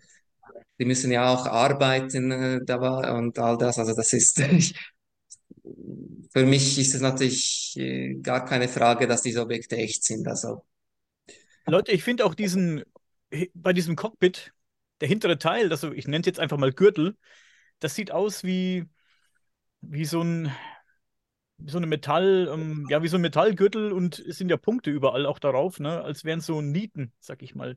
Als wäre es genietetes ja, das hast du gut erkannt. Das ist genauso, äh, würde ich das auch beschreiben. Also wenn das alt ist und authentisch ist, dann ist das wirklich, ich sag's immer wieder, es ist so bemerkenswert. Ich finde das so fantastisch, dieses Teil. Also ich begeistert. finde es auch äh, sehr, wirklich sehr äh, erstaunlich präzise gearbeitet äh, für die, für den damaligen angeblichen Kenntnisstand, oder? Also wenn die Leute das gesehen haben, haben die das wirklich schon gut hingekriegt, also äh, oder ähm, gut darstellen falls, können. falls das tatsächlich sowas wie ein U-Boot ist oder, oder irgendein anderes Fahrzeug und wir reden da irgendwo von Cargo-Kult, äh, Ja. müsste ich, müsste ich ganz ehrlich die Frage stellen, wie nahe muss ich diesem Objekt kommen, dass, ich- dass ich es so exakt kopieren kann? Interessant, wollte ich gerade sagen. Gunnar, ich gebe dir 100% recht, weil Das ist, ja, das, das du sehr gute der. Detailtreue nach, wenn du es äh, nur mal zwei, zwei oder zehn Sekunden vorbeifliegen oder schwimmen siehst. Da macht es nicht in der Detailtreue, machst du es nicht nach, glaube ich nicht. Mir erscheint es auch wirklich so, dass da nicht nur irgendwie Leute irgendetwas am Himmel gesehen haben, aber dass die Objekte auch wirklich für längere Zeit gelandet sind, dass es da auch eine Interaktion gab oder äh, Kommunikation, also und sogar diese, diese außerirdische Zivilisation sogar auch über längere Zeit hindurch äh, mit diesen Völkern gelebt haben, oder? Sind, äh, also dieser Ansicht sind auch viele äh, Alternativforscher, also dass das nicht wirklich nur so ganz spontan oder nur für kurze Zeit irgendetwas aufgetaucht ist und dann weg war, sondern wirklich äh, für längere Zeit da äh, interagiert wurde. Und diese diesen- Objekte vielleicht sogar von den Leuten damals ähm, benutzt werden durften oder da, dass sie vielleicht Und mitgeflogen sind. ja, mitgezogen sind. Genau, das, das Ganz genau. spannend. Das Ich, ich wollte ich wollt auch noch eine kleine Idee einwerfen, was einfach so, weil es mir gerade in den Sinn gekommen ist, äh, Noahs Arche. Ah, ja, natürlich. Vielleicht, vielleicht auch ein Fahrzeug, um, um, weiß ich nicht, in Katastrophenzeiten äh, zu verschwinden oder in Sicherheit zu sein oder vielleicht von, am Ende dann von einem Kontinent zum, zum nächsten damit zu schippern. Und irgendwer hat einfach wirklich auch die Gelegenheit gehabt, das, das Ding näher, näher zu betrachten, weil, ja, wie wir gesagt haben, das, das musst du ziemlich genau sehen. Als Flugobjekt äh, sie, siehst du das nicht in dem Umfang. Also ich, ich werfe trotzdem nochmal das ein, was ich gefragt habe und noch immer noch die Antwort nicht habe. Wenn man jetzt hier in diesem Cockpit guckt, diese Fläche hier zwischen Cockpit und diesem, diese Wulst da oben, und da Mhm. hinter der Wulst ist wieder so eine Fläche. Ist das eine Vertiefung oder ist es glatt? Weil ich erkenne Nein, nein, es ist, es ist glatt. Also ist keine Wie gesagt, Vertiefung. die, nein, also das zu oberst meinst du an der, äh, am Cock Cockpit über diesen Richtig. äh, vier äh, Fenstern äh, und, Nee, äh, in die und das andere da, Richtung. In die andere Richtung. Nach in die andere. Richtung. Genau da. Das hinten ist äh, flach, also es, es gibt keine Vertiefung, nein, Okay, nein. weil das sah so aus, dass es. Also ich kam nochmals zurück zu, den, zu dem vorherigen Bild, Entschuldigung, da. Also da sieht man das vielleicht besser, äh, ist Siehst du, eigentlich ich, alles. also, weil hier finde ich, dass es ne, danach eine Vertiefung kommt. Und wenn ich Ja. jetzt überlege und sage, das sind keine Bullaugen, sondern hinten diesem Cockpit ist ein, Raum. Also ohne Dach, so eine Vertiefung, wo man sitzen konnte. Und hinten auch, dann könnten diese Bullaugen auch Rettungsringe sein. Ah, okay. So Das Landungsbootmäßig. weiß ich nicht. V Ja. möglich wäre es natürlich, aber äh, ich halte es eher schon für äh, Fenster, ähm, wie Ja. bei einem U-Boot oder ähm, Bullaugen. ja, was mich nur wundert, dass du jetzt vier vorne hast, vier hinten hast und in der Mitte gar Ja. nichts. Ja, es gibt natürlich U-Boote, die gar keine haben, oder? Ja, äh, auch. Zwei Sachen habe ich noch zu diesem Teil. Zum einen fällt mir natürlich auf, dass wir spekulieren jetzt hier natürlich, wie gesagt, ist es ähm, vielleicht außerirdische Technologie? Sieht es doch sehr menschlich aus. Es ist, es könnte natürlich von Menschen äh, entworfen und gebaut worden sein. Es, es, es sieht aus wie etwas, das wir Menschen gemacht haben könnten. Das ist das eine. Kann man ja mal drüber nachdenken. Und hinten man, ja. sehe ich noch so ein, ganz hinten am Ende, am, am, am Arsch von diesem Teil, sag ich mal, ist da auch noch, äh, ist da auch noch so eine, so ein, es sieht aus, als wäre da noch was. Oder ist das ein Teil, was dahinter Das steht? ist wahrscheinlich, ich denke, ein anderes Objekt. Das da hier so ein, äh, Nein, nein, nein, auch ein, Ga- ganz am, am Bogen hinten, wo jetzt dann, genau ja, so ein Ponöpel. okay, so ein, ja, ja, sehe ich schon. Äh, weißt du jetzt nicht. Ja, ich kann auch nicht sagen, was das genau ist, ob das auch so ein ähm, Fensterchen ist oder was auch immer, oder eine Einstiegsluke. Wo, wobei ich würde sagen, dass es eher das hier ist in der Mitte, so eine Einstiegsluke, oder Ja. wie bei den klassischen U-Booten, wie, man- wie man das äh, sagen würde, oder wo, dass Okay. man da eingestiegen ist. Äh. Extrem Aber ja, du hast Objekt. recht, du hast natürlich recht, es sieht sehr äh, vermenschlicht aus. Also, keine Ahnung, vielleicht, ich habe mir auch überlegt, es könnte vielleicht irgend so eine Zeitmaschine sein, könnte ja auch, wäre möglich, oder? Es könnte so vieles sein. Hey Leute, Es könnte so vieles könnt- sein, ja. es könnte Eben, äh, sogar ein, ein, eine Art Sarg sein mit einem Fenster, dass man reingucken kann vorne, aber dafür sehen Oder dass die Fenster- Leute das wirklich quasi äh, von einer Parallelwelt, oder dass die quasi ein äh, Tor geöffnet haben und hinübergetreten sind, ja, mit diesem Objekt, oder? Ja, da bewegen wir uns Und dass die, und die, und dass diese Wesen auch wirklich menschenähnlich waren, könnte Ja. ja auch sein. oder? Könnte, könnte, könnte so vieles. Das ist, es ist mega spannend, Wobei, zu spekulieren, aber es Ich möchte, ich möchte noch erwähnen, das zeige ich hier jetzt nicht, aber äh, es gibt ähm, Figuren bei dieser, in dieser Sammlung, die an diese äh, Ameisen, an dieses Ameisenvolk erinnert. ja. Ameisenwesen oder äh, ja, spannend. Hast du nicht dabei mit die Bilder? diesen Tentakeln. Äh, das Ja. habe ich auch im Buch abgebildet und äh, das ist, das finde ich auch faszinierend natürlich.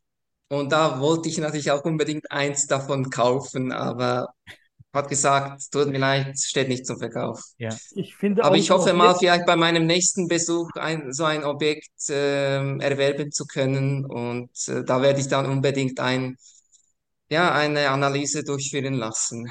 Ja, Ich nimm ein bisschen auch Kohle das mit. Objekt unten spannend, also unter diesem Brett. Das sieht auch so Ja, äh, untertassenförmige äh, Objekte, genau. Ja, Wahnsinn. Also es hat wirklich sehr viele davon äh, da herumstehen. Wie gesagt, steht nicht zum Verkauf, aber was nicht ist, kann ja auch noch werden, oder? So, man kann immer mit den Leuten diskutieren. Sind die Und, Teile äh, unten auch aus Ton? Das sieht für mich aus Metall aus, von oben zumindest, aus, aus der Weite. Oder ist auch Ton? Das da unten unter dem Brett. Und den- Genau also die. diese beiden, ja, das, das, Ja. nein, das ist, all- ist alles Ton, ist alles Okay. Ton. Er hat wirklich äh, ausschließlich nur ähm, Tonobjekte. Also ich gehe jetzt Mhm. mal weiter. Zum Beispiel dieses Objekt ist auch äh, sehr interessant. Es steht einen, äh, irgendein äh, humanoides Wesen da, eine kleine Figur mit, äh, lang, mit einem Langschädel. Ja, das hat man in Mexiko auch vielfach solche äh, auch Schädel gefunden, hat man mir mitgeteilt, dass, also so Langschädel oder wie jetzt die, diejenigen in Paracas oder in Peru gibt es ja diese berühmten Langschädel von der Paracas-Kultur. Das Und in Mexiko hat man auch solche Funde gemacht von solchen Langschädeln, oder? Und, und dann natürlich auch solche Figuren, wie, wie ihr sie jetzt hier seht.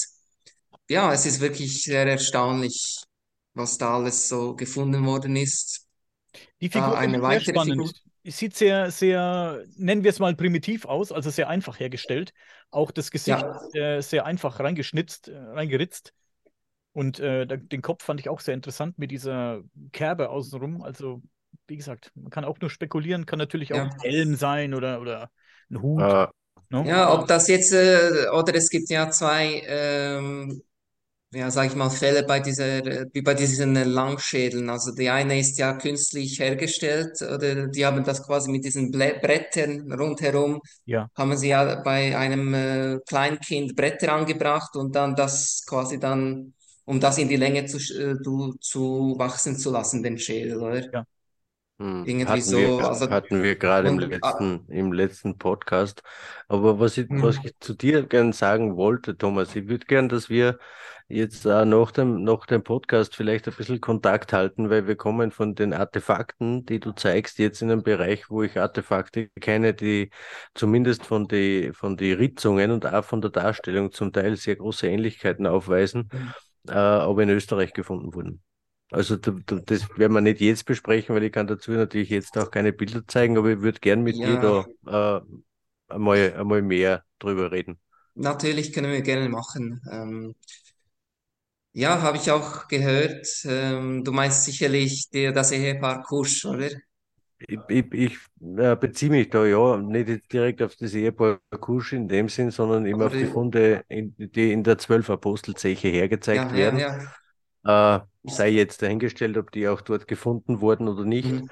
Nur äh, einige von diesen Artefakte zeigen sehr, sehr ähnliche Figuren wie das und vor allem die, die, die Ritzungen, die Muster, die auf diesen äh, Artefakten zu finden sind, äh, zeigen für mich extreme Ähnlichkeit. Ja, das äh, ist mir auch aufgefallen, dass bei vielen äh, Kulturen, die eigentlich äh, gar keinen Kontakt hätten haben können, wenn man nach, das von der herkömmlichen äh, archäologischen Sicht aus betrachtet, oder?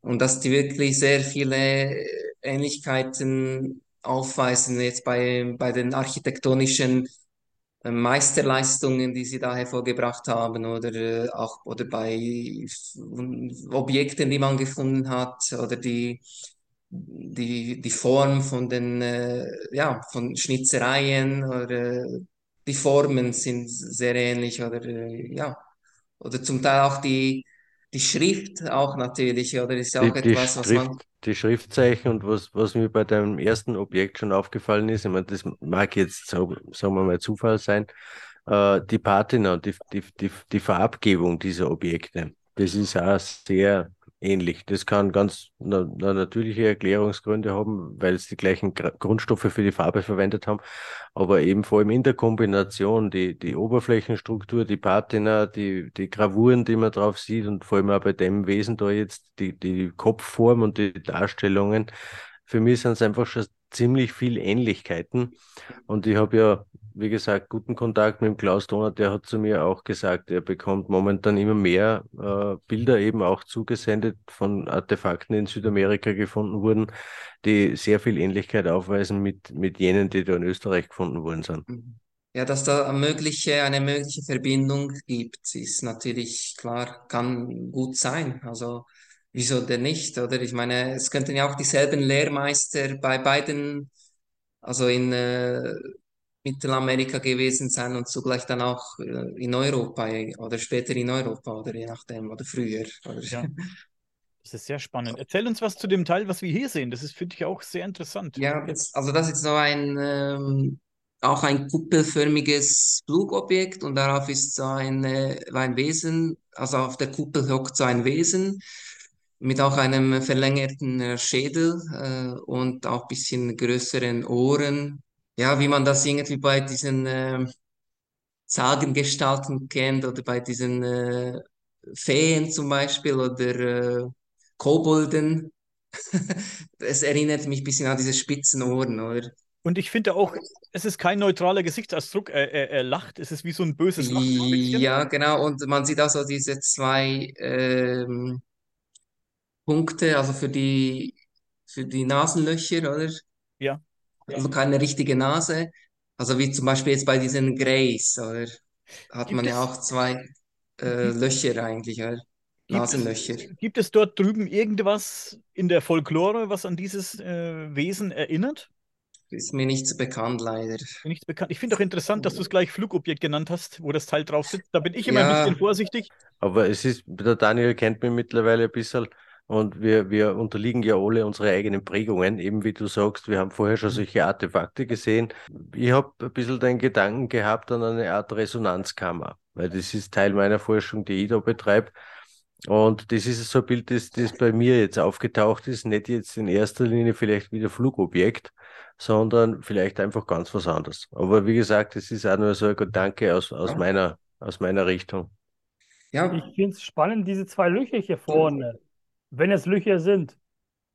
ja, es sind Löcher, ja. Das, Das sind sind Löcher. mehr, mehr Löcher als zwei. umlaufend, ja. Also echt? Ja. Okay. Also meinst du, es könnten auch irgendwelche Fenster sein, äh, oder, äh, ist, oder vielleicht, wenn das gar kein Flugobjekt ist, dass das eine Behausung ist, zum Beispiel von, Pass auf, der, der untere Rand, diese, diese, diese Scheibe, die könnte ja Ja. auch einfach die, die Erde da, das könnte ja einfach Erde sein und diese Kuppel, auf der dieses Wesen sitzt, könnte ja wie so ein Mhm. kleiner Berg sein, ein Hügel sein oder eine Behausung sein, wo das Ja, drauf ja, ist. Oder so eine Art natürlich. Thron. Es muss ja nicht jetzt eine, eine Ist Flugobjekt auch eine mögliche Interpretation, ganz, ganz richtig, ja. Aber Also ich wollte, ich, mir kam nur ganz, äh, äh, ganz schnell der Gedanke, wo ich das gesehen habe, auch von dem Flugobjekt, oder, weil ich bin in UFOs vernagt, oder, und äh, da ist das im Kopf dann schon so quasi, äh, ja, eingepflanzt bei mir, oder, und Also wenn ich ehrlich sein sollte und das Bild daran kam, dann habe ich hier einfach ein Wesen mit einem Rock gesehen oder Kleid hier, das Runde hier. ja, man, man Also sollte es schon aus auf- unterschiedlichen Perspektiven Ja, also betrachten. an Das ist, Flugscheibe bin ich hier gar nicht drauf gekommen. Und ich finde dieses fiese Lächeln phänomenal, ne? ja, es, ich finde es auch ein bisschen komisch, wieso gerade so ein Wesen auf einem Flugobjekt äh, drauf sitzen sollte und Es- es wäre spannend, ob du rausbekommen könntest, ob es ein Wesen gibt in den Legenden der Einheimischen, also der das darstellen würde. Ja, Weißt du, ja, so ja. wie, wie Rumpelstilzchen zum Beispiel, weil ich denke mal, so wie Gunnar sagte, in der Folklore müsste da was sein. Weil für mich ist es Es halt gibt so, ganz so, sicher die, also Mexiko wimmelt voller äh, Folklore und äh, Sagen und Legenden über solche Wesenheiten. Es gibt ja auch immer wieder angebliche Sichtungen von solchen äh, Kryptiden zum Beispiel oder äh, was auch immer. Oder natürlich, äh, viele sind auch so ähm, in diese Geistergeschichten oder äh, Hexen oder Ja, an, an so, also viele sowas. Plätze sind dafür bekannt oder in Mexiko, dass da auch solche äh, Wesen, ihr Unwesen, Wesen, ihr. Unwesen machen, treiben, oder? Treiben. Äh, Genau. sag mal, wenn man jetzt, wenn, sag ich mal, wenn du jetzt runterguckst bei diesem Wesen, da hast du so, wo die Taille sein müsste, theoretisch, oder wo gerade jetzt er in diese Kuppel einsteigt, das sind auch irgendwelche äh, Zeichen hier. So die Dreiecksform wieder, ja. oder sowas. Oder äh, so zickzackförmig äh, diese Verzierung äh, rundherum, über, um, um diese Kuppel herum, ja. Ja. Was du vorher ja als Erde bezeichnet hast, ja, da sieht man ja so diese Verzierungen rundherum in Zickzackform. Was mir noch aufgefallen ist, auf der Hm. Brust, auf der Brustplatte dieses äh, Wesens sind äh, Punkte. Sind die mit Absicht da drin? Also es sieht aus, als wäre es absichtlich, als wäre es so eine. Ja, ja, ja, ja. Ja, das meinte ich Ja, ja. weil die haben auch, äh, sind so angeordnet quasi drei äh, zuoberst, dann darunter drei, wieder drei, wieder drei, oder? Also Mhm. Also unten quasi vier, noch, glaube ich. nein, vier, vier, du hast recht. Also man hat dreimal drei Punkte hintereinander und einmal dann vier, vier Punkte, ja. Also 13 Punkte insgesamt, oder? Mhm. Ich finde es interessant. Ich finde das sehr interessant, dieses Teil. Ja, wie gesagt, könnte irgendein Wesen aus der Mhm. Folklore sein, könnte. Guckt euch bitte jetzt, wenn du drauf guckst, da wo ich diese zwei Löcher gesehen habe, Ja. da hast du im Grunde ein Gesicht, ne? So, wenn man jetzt, ich weiß nicht, ob ihr das sieht, was ich gerade mache, wenn du das hier nachzeichnest, Dagegen spricht Ja. aber, dass die, dass die Löcher unten umlaufend sind. Das ist ja, wenn du es auf den Kopf drehst. Mhm. Aber ich weiß ja nicht, ob es vielleicht zutrifft, dass du auf der anderen Seite genauso ein Gesicht hast. Weißt du? Möglich, keine Ahnung, du. Also So für mich sind das einfach wieder so äh, typische Fenster vielleicht oder Eingänge für in eine Behausung.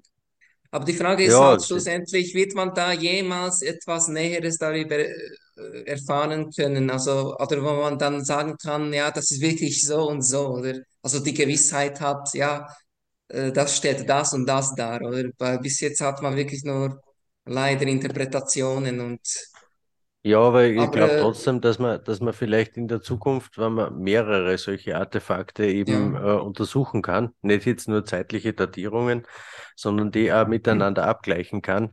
Ich mache das zum Teil so, obwohl ich jetzt auch nicht der große Experte bin für, für Artefakte oder für äh, die, die Zeichnungen oder Gravuren auf Artefakten. Nur was ich bis jetzt einfach für mich bemerkt habe, ist, es äh, macht immer Sinn zu zählen, in wie viele Segmente ist das jetzt zum Beispiel unterteilt, wie viele Segmente hat diese, diese Zeichnung oben und wie viele Löcher sind drin und auch wie viele Punkte oder was hat, hat er auf seiner Brustplatte. Das, das sind so Anhaltspunkte, die würde ich mir auf jeden Fall mal notieren und vielleicht eben über Vergleichsobjekte und über irgendwelche geschichtlichen Überlieferungen. Vielleicht findet man Hinweise, ob das ein Zählsystem ist, ob das mit, mit, mit irgendwelcher Mythologie zusammenhängt. Also ich glaube, dass wir da in Zukunft schon einige Erkenntnisse gewinnen können. Weißt du was, äh, wenn man schon diese Brust äh, sich anschaut mit diesen Löchern, da ist mir jetzt etwas in den Sinn gekommen. Ähm, man kann, kennt das natürlich auch sehr gut aus dieser äh, Indiana Jones äh, Szene im ersten Film am Schluss, wo ja dieser Belloc ja diese Brustplatte mit diesen Edelsteinen trägt, oder? Ja. Wo er ja diese Zeremonie durchführt. Das ist mir jetzt in den Sinn gekommen. Vielleicht waren ja mal Steine drin, Mit- das weiß man ja auch nicht. Mit, mit, ja, ich weiß nicht, wa- was das genau darstellen soll, ob das auch so eine Brustplatte vielleicht ist oder da, ob das nur wirklich Verzierungen einer Bekleidung sind, keine Ahnung. Also wir Es, es kann genauso, es kann genauso einfach die Darstellung sein äh, eines Zeremonialgewandes. Das Ja. ist einfach, ich Ja, denke manchmal in, absolut, die, ja. in diese Richtungen, weil deswegen habe ich ja gesagt, gesagt vorher äh, Resonanzkammer, weil diese Dinge zumindest nach meiner Ansicht auch da bei uns in Europa verwendet wurden. Wofür genau wissen wir eben noch nicht, aber ich glaube, dass da Z- Zeremonialmeister gegeben hat, die die diese Dinge anleiten. Und ja, irgendwie ist vielleicht da auch sein, sein fieses Grinsen mit drinnen, weil er es einfach weiß bei seinen Klienten. Du wirst, du wirst eben wieder beide Seiten deiner, deiner eigenen Innenwelt begegnen, wann du die auf den Weg machst und, und vielleicht sogar in andere Dimensionen reisen möchtest. Ich glaube, da ist ziemlich viel Vorbereitung vorher notwendig für unseren Geist und der weiß vielleicht ganz genau, dass das nicht immer lustig ist. Das ist einfach wieder nur so eine Idee. Man darf sich natürlich, auch wenn vieles dafür spricht, nicht in diesen Spekulationen verlieren, dass es Ja, sich um das ist etwas richtig, Außerirdisches ja. handelt. Ne? Da darf man sich nicht drin verlieren, dass man nicht Ja. befangen ist und dass man nicht parteiisch ist. Das ist ganz Wir, wichtig. wir, ich meine, es gibt mittlerweile, oder meint man, es könnten Außerirdische sein, es könnten interdimensionale Reisende sein oder äh, aus Parallelwelten oder anderen Dimensionen. Es könnten innerirdische Wesen sein. Es gibt ja auch sehr viele Überlieferungen von den innerirdischen Wesenheiten, wo du ja den Heinrich Kusch angesprochen hast, zum Beispiel die unterirdischen Völker, die er da auch äh, behandelt, oder in ähm, Österreich. Also ich denke, es ist alles zusammen, wirklich alles zusammen. Also äh, außerirdische, interdimensionale, äh, innerirdische etc. etc. Oder etwas komplett Unspektakuläres, das wir einfach nicht Oder haben. etwas, oder etwas wirklich, das wir noch wirklich nicht verstehen und äh, gar nicht begreifen und dann überhaupt nicht denken auch, oder? Ich meine, es gibt so viele Möglichkeiten, was das alles sein könnte. Also. Wir Da- wissen da- wirklich da- noch sehr, sehr wenig über diese Dinge Bescheid. Der Daniel hat, hat Bedenken, dass uns vielleicht irgendwann fad wird. Nein, ich denke nur, vielleicht sehen wir Ja. hier irgendein Relikt aus der Folklore, vielleicht sehen wir hier einen Ritus, vielleicht sehen wir hier einen Mensch in der Verkleidung, die, die irgendein Wesen aus der Folklore Ja. darstellt, die, die verloren gegangen. Das ist vielleicht verloren gegangen, die Geschichte über dieses Wesen. Vielleicht ist es ein Märchen, das erzählt wurde. Weißt du, wie ich meine? Das ist, Ja, ja, man muss alles auf dem. Schirm behalten, dass man sich, wie gesagt, nicht verliert. Natürlich. Ich sage immer, äh, man sollte offen sein gegenüber jeder Möglichkeit, oder? Und sich nicht irgendwie jetzt festlegen, ja, es ist ganz sicher das, weil wir haben wirklich keine Beweise, ob das wirklich zu, zutrifft, oder? Richtig. Deshalb sage ich, ähm, es, es bedarf wirklich noch sehr viele, viele Jahre an intensiver Forschung, äh, bis man überhaupt jetzt äh, sagen kann, ja, es ist das und das, oder ja. Ob man das jemals sagen können wird, ist natürlich die Frage, aber äh, so, wir sollten optimistisch sein oder es lieber positiv denken und, äh, Genau. und ja, und Ich, ich hätte einen Namen dafür, aber wie gesagt, weil das, was ich euch erzählt habe, dass ich da ein Gesicht sehe vorne, das einen stilisierten Wolf äh, entsprechen würde. Und wenn ich das jetzt weiterdeute, dass es ringsrum ist, dann wäre es für mich der Wolfsbändiger. Ja, die Wölfe gucken zu ihm hoch, was mhm. es ihm auch ist. Auch Ah, okay, Idee. okay. Ah, ja, äh, ja, du meinst, äh, die Ja, quasi, äh, dass es ja, Augen die, die, die, die schauen zu ihm herauf, meinst du? Richtig, Aha. genau. Ja, ja, ja.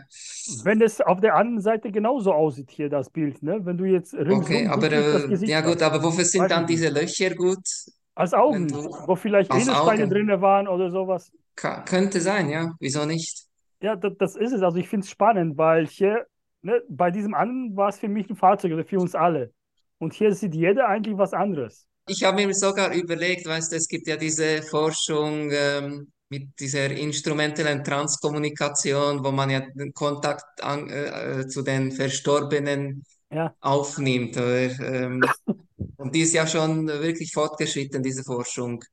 Und ich habe mir da überlegt, ja, könnte man das nicht irgendwie zusammen äh, verbinden, quasi, dass man äh, diese, dass man irgendeinen Verstorbenen äh, über diese Dinge befragen würde, ob er für eventuell mehr weiß, weißt du? ja, ich weiß schon, was du meinst. Oder? Äh, weil, weil, äh, weil angeblich gab es ja schon auch Dialoge, die man geführt hat mit solchen Verstorbenen, oder? In Anführungszeichen, weil man kann ja auch nicht sicher sagen, es ist wirklich ein Verstorbener, vielleicht ist das etwas ganz anderes, oder? Aber ich finde es auch sehr faszinierend, diese, diesen Bereich. Und man könnte da wirklich äh, das äh, verbinden, oder? Das ist eine sehr gute Idee, eine, eine sehr, sehr interessanter Gedanke. Ich überlege gerade auch, ob man vielleicht mit dem Remote Viewing da irgendwie weiterkommen könnte. Oder das, ja. Da bin ich zu wenig drin im Thema Remote Viewing, ob das vielleicht für solche Forschungen auch interessant wäre. Aber dein Gedanke, den finde ich schon sehr gut, ja. Ja, aber mal ein Versuch ist es allenfalls wert, oder? Ich finde da die Idee mit, mit Remote Viewing äh, gut, wobei es da unterschiedliche Techniken, würde ich sagen, gibt.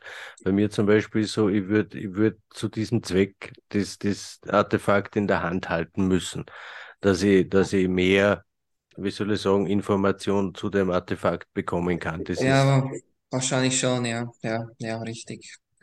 Muss, muss, müsste man natürlich das Artefakt selbst haben und dann ähm, jemanden wirklich auch äh, ja, damit äh, beauftragen, der das äh, wirklich auch kann, die äh, Remote Viewing, da gibt es sicherlich auch sehr viele, die das angeblich können und dann stellt sich heraus, ja, das sind wirklich irgendwelche Hochstapler oder Ja, auch beim, es Channel, beim Channeling dasselbe muss man auch vorsichtig sein oder Channeling, all das diese diese Medien und, und die da wirklich mit den Verstorbenen Kontakt aufnehmen wollen und so weiter. Also es, man sollte es versuchen, ja. diese Möglichkeit, oder? Es wäre auf jeden Fall ein Versuch wert. Versuchswert. Es gibt ja auch Medien, sag ich mal, so, so ein Medium, das, das sagt, hey, ich, ich gebe mir ein Kleidungsstück, ich kann da ähm, dann Bilder sehen, ne? Vielleicht, und wenn es noch so verrückt jetzt klingt, ne? dass so ein, so ein Medium sich vielleicht mal damit beschäftigt, das Ding in die Hand nimmt, wie Gunnar sagt, und vielleicht irgendwas empfängt. Wie gesagt, ich, ich bin da jetzt nicht so der Fan davon und ich glaube da auch nicht so hundertprozentig dran, aber in, in dem Ja. Fall, wenn es der Forschung hilft, vielleicht könnte man Aber diese instrumentelle Transkommunikation, ich habe da jemanden auf Facebook, äh, den ich wirklich, der sich damit jahrelang beschäftigt. Äh, äh, wie heißt er? Das ist, glaube ich, der Dr. König oder wie, wie der heißt. Äh, Der hat, glaube ich, auch so, sogar schon auf Gaia oder andere anderen Plattformen mal äh, Ja. ja, publiziert. Aber äh, oder, äh, ja, also der befasst sich intensiv mit dieser Trans instrumentellen Transkommunikation. Früher war es ja dieser Ernst Schenkowski, oder? Und der ist ja mittlerweile verstorben. den gibt es leider nicht mehr. Der war nämlich Ja. wirklich spitze. Aber äh, ich meine, diese Leute, die noch am Leben sind und die machen das ja auch schon jetzt jahrelang und die haben auch Instrumente dafür und ich denke, ich werde mal diese an, anschreiben und mal Ja, fragen, ob das möglich wäre. Definitiv eine tolle Idee. Genau, also ich mache mal jetzt weiter, äh, sonst kommen wir, glaube ich, nie äh, vorwärts. Äh, dieses Objekt, ein diskusförmiges Objekt, dieses ist jetzt aus Ojuelos, äh, also vom Cerro del Toro äh, und nicht Teocaltiche wie die vorigen, also eine andere Sammlung. Äh, und das ist jetzt ein Steinobjekt und da sieht man jetzt wirklich diese typischen, äh, ja, sag ich mal, äh, Engelswesen äh, mit so Flügeln, also die muten so engelhaft an. Einer, der da quasi von einem anderen, äh, also gegenüber einem anderen Wesen äh, steht und etwas in der Hand hält. Das andere Wesen ja, ist in hockender Haltung und nimmt dieses, diesen Gegenstand, übrigens ovalförmig, nimmt diesen Gegenstand entgegen. Also so Oder- würde ich das jetzt Entschuldige bitte. interpretieren. Ja, Entschuldige bitte. Oder hat den Gegenstand dem äh, Vogel oder Engelswesen gegeben. Und an was mich Ja. dieses, dieser Gegenstand erinnert, ist, du hast uns vorhin eine Figur gezeigt, so eine, so eine kleine Figur, die in der Hand lag bei dieser Person, die sie gehalten hat. Sieht genau, Ja. sieht genauso aus wie der Kopf von dieser Figur. Hat eine gro- große Ähnlichkeit, genau. Also diese mandelförmigen Augen sind natürlich äh, vielfach vertreten bei diesen Darstellungen. Äh, und eben, wie gesagt, diese engelhaften Wesen kommen auch häufig vor. Und man sieht jetzt auch diese äh, fremden Zeichen oder äh, diese ritz, eingeritzten Zeichen da. Und das, was, Äh, was, was mir erstaunt ist, es sind immer wieder, also für mich zum Beispiel Hinweise auf, auf, auf, auf zeitliche, äh, auf Zeitlinien, so wie der Komet zum Beispiel. Also ich, ich sehe das als Komet, was da, was da Schön, oben Das da ist. oben, genau. Ja. Ja, das würde ich auch das so. wäre äh, wieder, das wäre wieder eigentlich ein Hinweis auf einen speziellen Zeitpunkt. Das wissen wir heute auch, dass Kometen einfach immer wieder mal äh, zu einer speziellen Zeit kommen und dann von mir aus hunderte oder tausende Jahre nicht hier sind.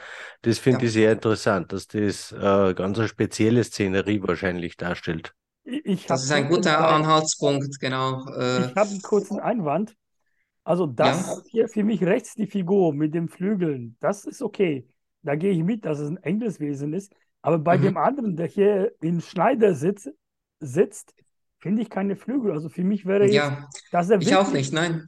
Und Hat auch wenn er- keine. Okay, und wenn du jetzt beachtest, äh, Daniel, dass die Hände von diesem geflügelten Wesen im Grunde so etwas nach unten gekippt sind, dann ist es für mich eindeutig, dass er dem da unten etwas gibt und nicht andersrum. Was, was ich meine? Guter Einwand. Also der, der nimmt quasi, äh, steckt seine Hände entgegen, also der, Richtig, der da genau. hockt und äh, der möchte ja dieses Geschenk äh, von diesem an- Eng- Engelswesen empfangen, oder? So sehe ich das, genau. Ja, Weil die Handstellung ist halt so, dass er was weggibt und nicht was nimmt.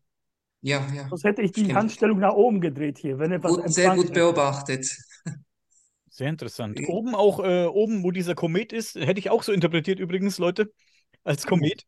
Ähm, daneben sieht man dieses Dreieck. Das könnte jetzt natürlich eine Pyramide sein oder es könnte natürlich auch ein Flugobjekt, Auch ein Flugobjekt sein. sein. Und Ja. was ich auch sehr interessant finde, unter diesem, genau in der Mitte zwischen diesem Objekt und diesem Diese- Kometenschweif, wo der Kometenschweif hinten aufhört, genau unten drunter, dieses, ähm, seht ihr das, dieses, äh, dieses kleine Objekt genau über dem Hut dieser Figur? Mhm. So, so, Ist auch so, ein, ist ja, auch irgendein Zeichen, äh, ein Symbol, das man nicht äh, entschlüsseln kann. Weil bisher äh, hat man keinen blassen Schimmer eigentlich, was diese Symbole bedeuten, oder? Also es gibt Also- nichts Vergleichbares auf der Welt, das da irgendwie ja, äh, Unterstützung geben könnte äh, bei der Entschlüsselung oder dieser, dieser Symbole hier, die man hier sieht auf diesem. Ganz mal nach unten, also jetzt zwischen den beiden Personen unten in der Mitte. Es ist für mich so ein, so ein Spinnensymbol. Das, das, das, das, das, das Runde mit so vielen Füßen unten. Wisst ihr, was ich meine? Ja, ja, ich sehe das, Da, ja. wo die Füße enden von diesem, der in Schneidersitz sitzt, da hast du so, ein- so, ein, so ein Haar und darunter ist ein Kopf, finde ich, mit vielen Ja. Beinen. Also für mich ist es ein Spinnensymbol, was es immer auch bedeuten mag. Oder so ein Mars-Rover, oder wie das heißt, dieses Vehikel, was auf dem Mars gef ge gefahren ist. Und äh, wenn ihr, wenn ihr das äh, so anschaut, äh, könnt ihr sicherlich auch sehen, ähm, keines der Symbole gleicht dem anderen, oder jedes Symbol ist ist anders. Ich interpretiere das. Der Mars Rover ist natürlich auch gewagt, Octavian. Ja, aber ne, das ist eine Spinne oder Mars-Rover. Ja, ist sehr interessant auf jeden Fall. Aber ich interpretiere das Ganze als eine sehr chaotische Szenerie. Also es wirkt sehr chaotisch auf mich, als wäre da Mhm. zu diesem Zeitpunkt, wenn das wirklich passiert sein sollte, was immer es auch darstellt, es war eine sehr hektische und eine chaotische Szenerie. Da ist Zeiten. viel passiert, Ja, ja, ja. Das Ich- ist durchaus möglich, ja. Ich Wenn du Ja, ich sagst, denke- dass, dass ich gewagte These gesetzt habe, dann habe ich noch eine gewagtere These. Das ist kein Komet, das ist ein Meteorit, der runterfliegt. Und diese Engelsgestalt gibt dem anderen da einen Meteoritenstein. Oder Aber ähm, es könnte ja auch sein, äh, dass, dass zum Beispiel ähm, ja, dieser Meteorit eine, ja, quasi auf die Erde eingeschlagen ist früher oder auf einem anderen Planeten sogar. Weil äh, viele von, von diesen Objekten zeigen auch Planeten, wie sie quasi, ja, äh, also es sieht so aus, dass sie zerstört worden sind äh, oder explodiert worden sind und man sieht immer wieder, dass äh, da diese Objekte quasi, ja, man würde es so interpretieren, dass sie eine neue Heimat gesucht haben, weil ihr Planet äh, dem Untergang geweiht war und sie die Erde als ihre neue Heimat angesehen haben und da Mhm. äh, gelandet sind und auch eben mit diesen äh, Völkern dann in Kontakt getreten sind, oder? Wobei ich, ich, ich bleibe trotzdem noch mal bei meiner ersten Sichtweise eines Kometen, weil die Szene, die dargestellt ist, der, der vor dem höher gestellten Wesen sitzt, würde ich sagen, äh, erstens einmal kniet er nicht. Der sitzt in einer, in einer Yoga-Haltung. Also, ja, der ist, der ist in einer sehr relaxten Position. Mhm. Äh, und es vermittelt zwar ein bisschen Chaos oder einfach viele Information, was auf dieser Scheibe zu sehen ist, aber Stress vermittelt es für mich nicht, dass das Nee, quasi jetzt ein, ein, ein Komet ja. oder ein, ein Meteorit wäre, der jetzt gerade die Erde bedroht oder so, So, aber Ja. für mich ist das eine sehr, sehr, würde ich vielleicht sogar sagen, eher heilige Handlung. Also von, von einem Priester am, am, am Engelwesen gegenüber vielleicht, wie man es ja in manchen Schriften kennt, der ihm dann von mir aus auch die Gesetzestafeln überreicht oder was, irgendwie so in der Richtung. Ja, irgendetwas, äh, worin das Wissen enthalten war oder wo, wo sie aufbewahren sollten für die nächsten Generationen, von, wo- wovon sie lernen könnten. Sie haben ihnen da sicherlich auch die Geschichte erzählt, weil ich denke, diese Art Artefakte wurden von den Einheimischen, nicht von den Aliens selber hergestellt. Also quasi wa- wahrscheinlich haben diese äh, Völker die, diese, diese Sprache von den Außerirdischen erlernt und dann auch äh, so kommunizieren, kommuniziert mit ihnen, oder? Und dann da auch diese Objekte hergestellt und das Wissen, das sie übermittelt bekamen, oder äh, haben sie dann darauf eingeritzt, oder, äh, Zu oder es erzählt eben eine Geschichte oder mögliche Etappen oder äh, äh, Zeitabschnitt, Zeitabschnitte, oder? zu dem Also vielleicht ist Material. ja zum Beispiel diese Darstellung mit den Meteoriten äh, gehört zu einem anderen Zeitabschnitt als jetzt die Darstellung, wo er äh, dieses Objekt äh, dem anderen Wesen überreicht, oder? Könnte ja auch sein. Also sicher ist, dass, der, dass das Engelswesen den anderen etwas übergibt. Genau. Dass der andere, wie Gunther sagte, entspannt ist. Und, ich sage ja, also für mich ist es Schneidersitz. Wenn ich so sitze, sehen meine Beine so Ja, so diese klassische, wie bei den äh, buddhistischen Mönchen Richtig, oder genau. diese äh, für meditative Zwecke oder Ja, Lotus, Lotussitz oder. Lotushaltung. Genau. ja. Äh, wie ist denn das mit dem Material, mit dem Gestein? Weißt du dazu noch mehr? Ist das einfach nur ein natürliches Gestein oder? Ich konnte herausfinden, dass die, äh, dass die Objekte, die wir gefunden haben, ähm, aus unterschiedlichen Silikatgesteinen bestehen oder äh, Sedimentgestein. Das sind halt, das kommen ja vielfach in der Erdkruste vor und äh, das ist auch weiches Gestein oder es ist relativ leicht zu bearbeiten. Also auf der äh, Motion-Skala ist es etwa um die eineinhalb bis dreieinhalb circa. Ja, okay, Also, das, wenn das man bedenkt, der Diamant hat ja äh, 10, oder? Ist ja der Ja, härteste, das härteste Gestein überhaupt. Also ja, bekannte Gestein auf der Erde. Und das sind schon gute Hinweise, weil die ganze Oberflächen, bevor die Ritzungen gemacht wurden, poliert wurde. also die, diese russischen Forscher gehen davon aus, dass das mit äh, Obsidian zum Beispiel, so kleinen spitze Klingen bearbeitet worden ist oder irgendwelchen kleinen spitzen äh, Werkzeugen. Obsidian ist ja härter, oder, als diese Gesteine. Also man kann das gut so mit diesen äh, Obsidian äh, einritzen, oder? Das Gestein.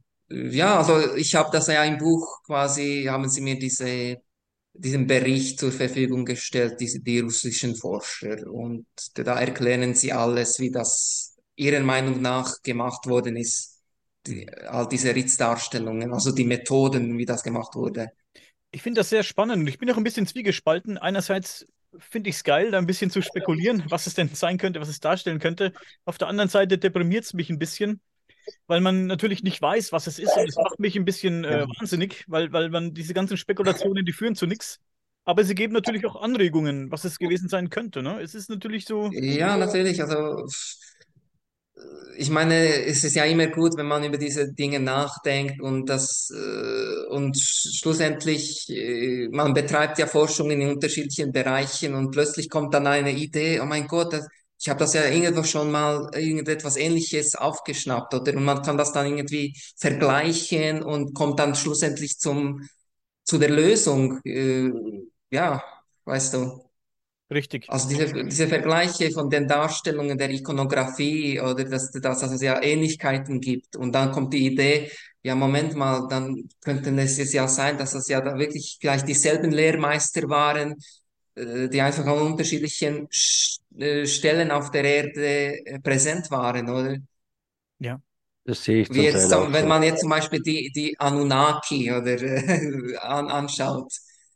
Da gibt es ja auch äh, immer wieder äh, Berichte davon, ja, die haben ja nicht nur äh, in Mesopotamien da diese Völker unterrichtet, sondern auch, ganz anderswo, oder? Also jetzt zum Beispiel in Südafrika, Michael Tellinger, oder? Oder eben Zentraleuropa. Und weil da auch ähm, bestimmte Parallelen sind, die man festgestellt hat. Oder es gab eine große äh, Globalkultur, man nimmt es ja bei Atlantis zum Beispiel an, oder dass da, die waren ja nicht nur ein, irgendwie an, eine kleine Insel oder so, sondern die waren wirklich weit verbreitet an unterschiedlichen äh, Kontinenten und unterschiedliche Städte, Reiche oder haben die gegründet, also ein riesiges Reich oder eine Globalzivilisation, globale Zivilisation, die Ja. Überall vertreten war. Das ist echt. Ja, deswegen, deswegen haben wir auch die Hinweise über die unterschiedlichen Artefakte und die, und die sehr ähnlichen Motive, die sie darstellen oder die Gravuren, die drauf zu finden sind oder die Zeichnungen. Also ich habe noch äh, mehrere Bilder. Ich, ich werde das natürlich jetzt abkürzen. Lass uns mal noch eins angucken, bevor wir zum Schluss kommen. Ich glaube, wir sind schon bei zwei Ja. Stunden. Also das ist zum Beispiel jetzt ein Objekt, das ich Oh. selber erworben habe. Ähm, da sieht man da auch so ein typisches äh, untertassenförmiges Objekt, wo, worin da so ein kleiner Präastronaut drinnen sitzt. Das ist also eine separate Figur, oder die man auch herausnehmen kann. Und äh, dieses Objekt hat auch Einlegearbeiten. Jetzt zum Beispiel an der Seite sieht man so eine Einlegearbeit ähm, mit drei Strichen darauf. Keine Ahnung, was das genau bedeutet. Und daneben sieht man ja auch so eine separate Kuppel, die man draufsetzen kann. Das hängt ja zusammen, man kann das ja zusammen. Es gibt ja Objekte, die auch zusammengesetzt sind, also aus unterschiedlichen äh, Mineralien oder Objekten halt. Oder also da sieht man ja ein Flugobjekt, die untere Seite und dazu separat die Kuppel, die man draufse draufsetzen kann. Ja, die Und Kuppel hat drinnen hockt ja, drinnen ist ja dieses kleine, äh, I, diese kleine E.T. oder Grey äh, ähnliche Wesen, quasi der Pilot, der da drin sitzt. Das ist ein bisschen auch amüsiert, amüsant, oder? Äh, Viel konnte man ja oder sich daran amüsieren, ja, komm schon. Das ist wie Naja, bei, aber es ist, für mich ist einfach eine der Tatsachen, es ist äh, künstlerisch sehr anspruchsvoll, weil die, ja, die, die kleine Kuppel, die man oben draufsetzen kann, die hat, die hat oben auch eine Einlegearbeit, die für mich ähnlich ausschaut wie, das, wie der Stein des Objektes selbst. Und die kleine Einlegearbeit am, am größeren Objekt äh, könnte die gleiche Gesteinsstruktur jetzt sein wie, wie die Kuppel selbst. Also es ist, es ist schon sehr, sehr äh, gut gearbeitet auch. Das ist, ist ja, ja, von der Arbeit, von Da, der da Arbeit stimme her ich dir ist zu. super. Und äh, man sieht auch Verwitterungsspuren darauf und äh, ob, eben, wo der ähm, kleine Astronaut drin sitzt, man muss das ja auch aushöhlen irgendwie. Also mit, und äh, drinnen ist sogar, sind auch Überreste von Erde noch vorhanden, wie man das irgendwie ausgegraben hat. Äh, und nicht nur auch an der Oberfläche selber von dem Objekt. Könnt ihr vielleicht sehen, ist sogar noch äh, Spuren von Erde äh, bei diesen Verwitterungen oder zwischen, zwischen den Verwitterungen oder Ich finde es auch spannend, das, was du sagtest, diese, ich sage mal, Knopf dazu mit den drei Strichen. Wenn du an der Seite guckst, hast du auch hier drei Striche. Eins, zwei, drei. Mhm. Und wenn du dieses, diese kleine Kuppel die anguckst, hast du auch. Und Und die hat auch eine Einlegearbeit zu, oberst. Äh, Also das sind äh, meistens sind das Halbedelsteine oder äh, Mhm. äh, die da eingelegt worden sind. Ich Ähm, finde es wieder kommt, interessant. Entschuldige bitte, ich finde es wieder interessant. Du legst gleich wieder los und fühl dich bitte nicht angegriffen, wenn ich das jetzt sage. Ich bin halt immer ein bisschen skeptisch. ja, natürlich, das ist ein Recht. Ich finde es wieder interessant, du legst gleich los mit Präastronaut und kleiner Grey Alien und ähm, Flugobjekt. Weil Es steht dir völlig ich, zu, also entschuldige bitte, wenn ich da jetzt äh, ähm, meine, meine, meine, meine Meinung dazu abgebe. Ich finde das, natürlich lässt es nicht viel Spielraum für Spekulationen offen. Man hat hier sowas, so eine, so eine typische UFO-Darstellung, sage ich mal, die Kuppel, Mhm. das Männchen da drin.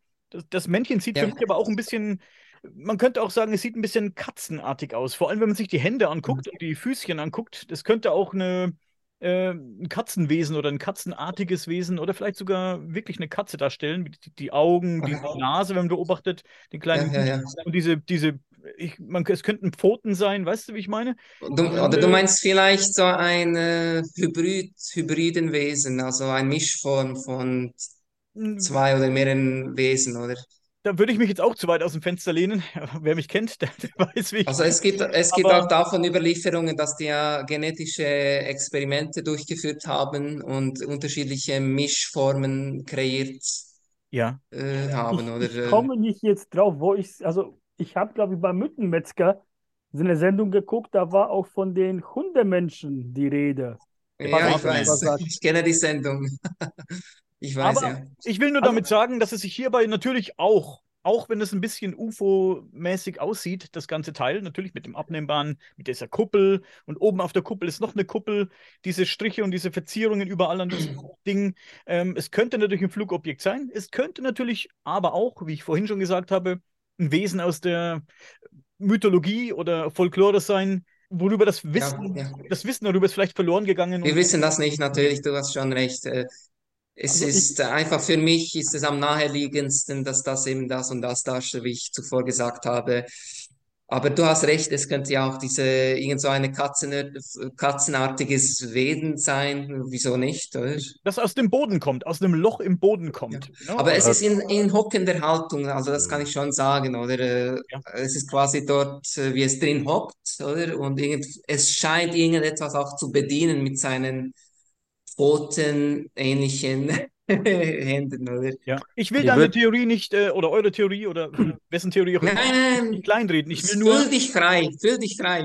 ich will nur alle, alle Türen offen halten, weißt du, wie ich meine? Ich will, ja. ich will nur nicht befangen sein. Und auch wenn ich es wenn Ich mir bin schon, ich bin schon gespannt auf die Meinungen der Zuschauer, weißt du, was die Definitiv. davon halten. Ich, ich finde ja. diese Striche spannend. Du hast, Ja, das, also das, das, was ich das, sehe, du hast dreimal drei Striche, die sozusagen äh, vertikal laufen. Und auf dieser Kuppel hast du einmal die, sogar vier Glieder zusammen, die horizontal verlaufen. Und das ist das Spannende für mich. Äh, wa was ist damit gemeint? Was wollte man damit ausdrücken? das ist auch auf, am- am- am- auf dem, also jetzt auf dem großen Artefakt, auf dem großen Artefakt selbst, äh, die, die drei Striche, die sieht man ganz leicht in dem hellen Bereich.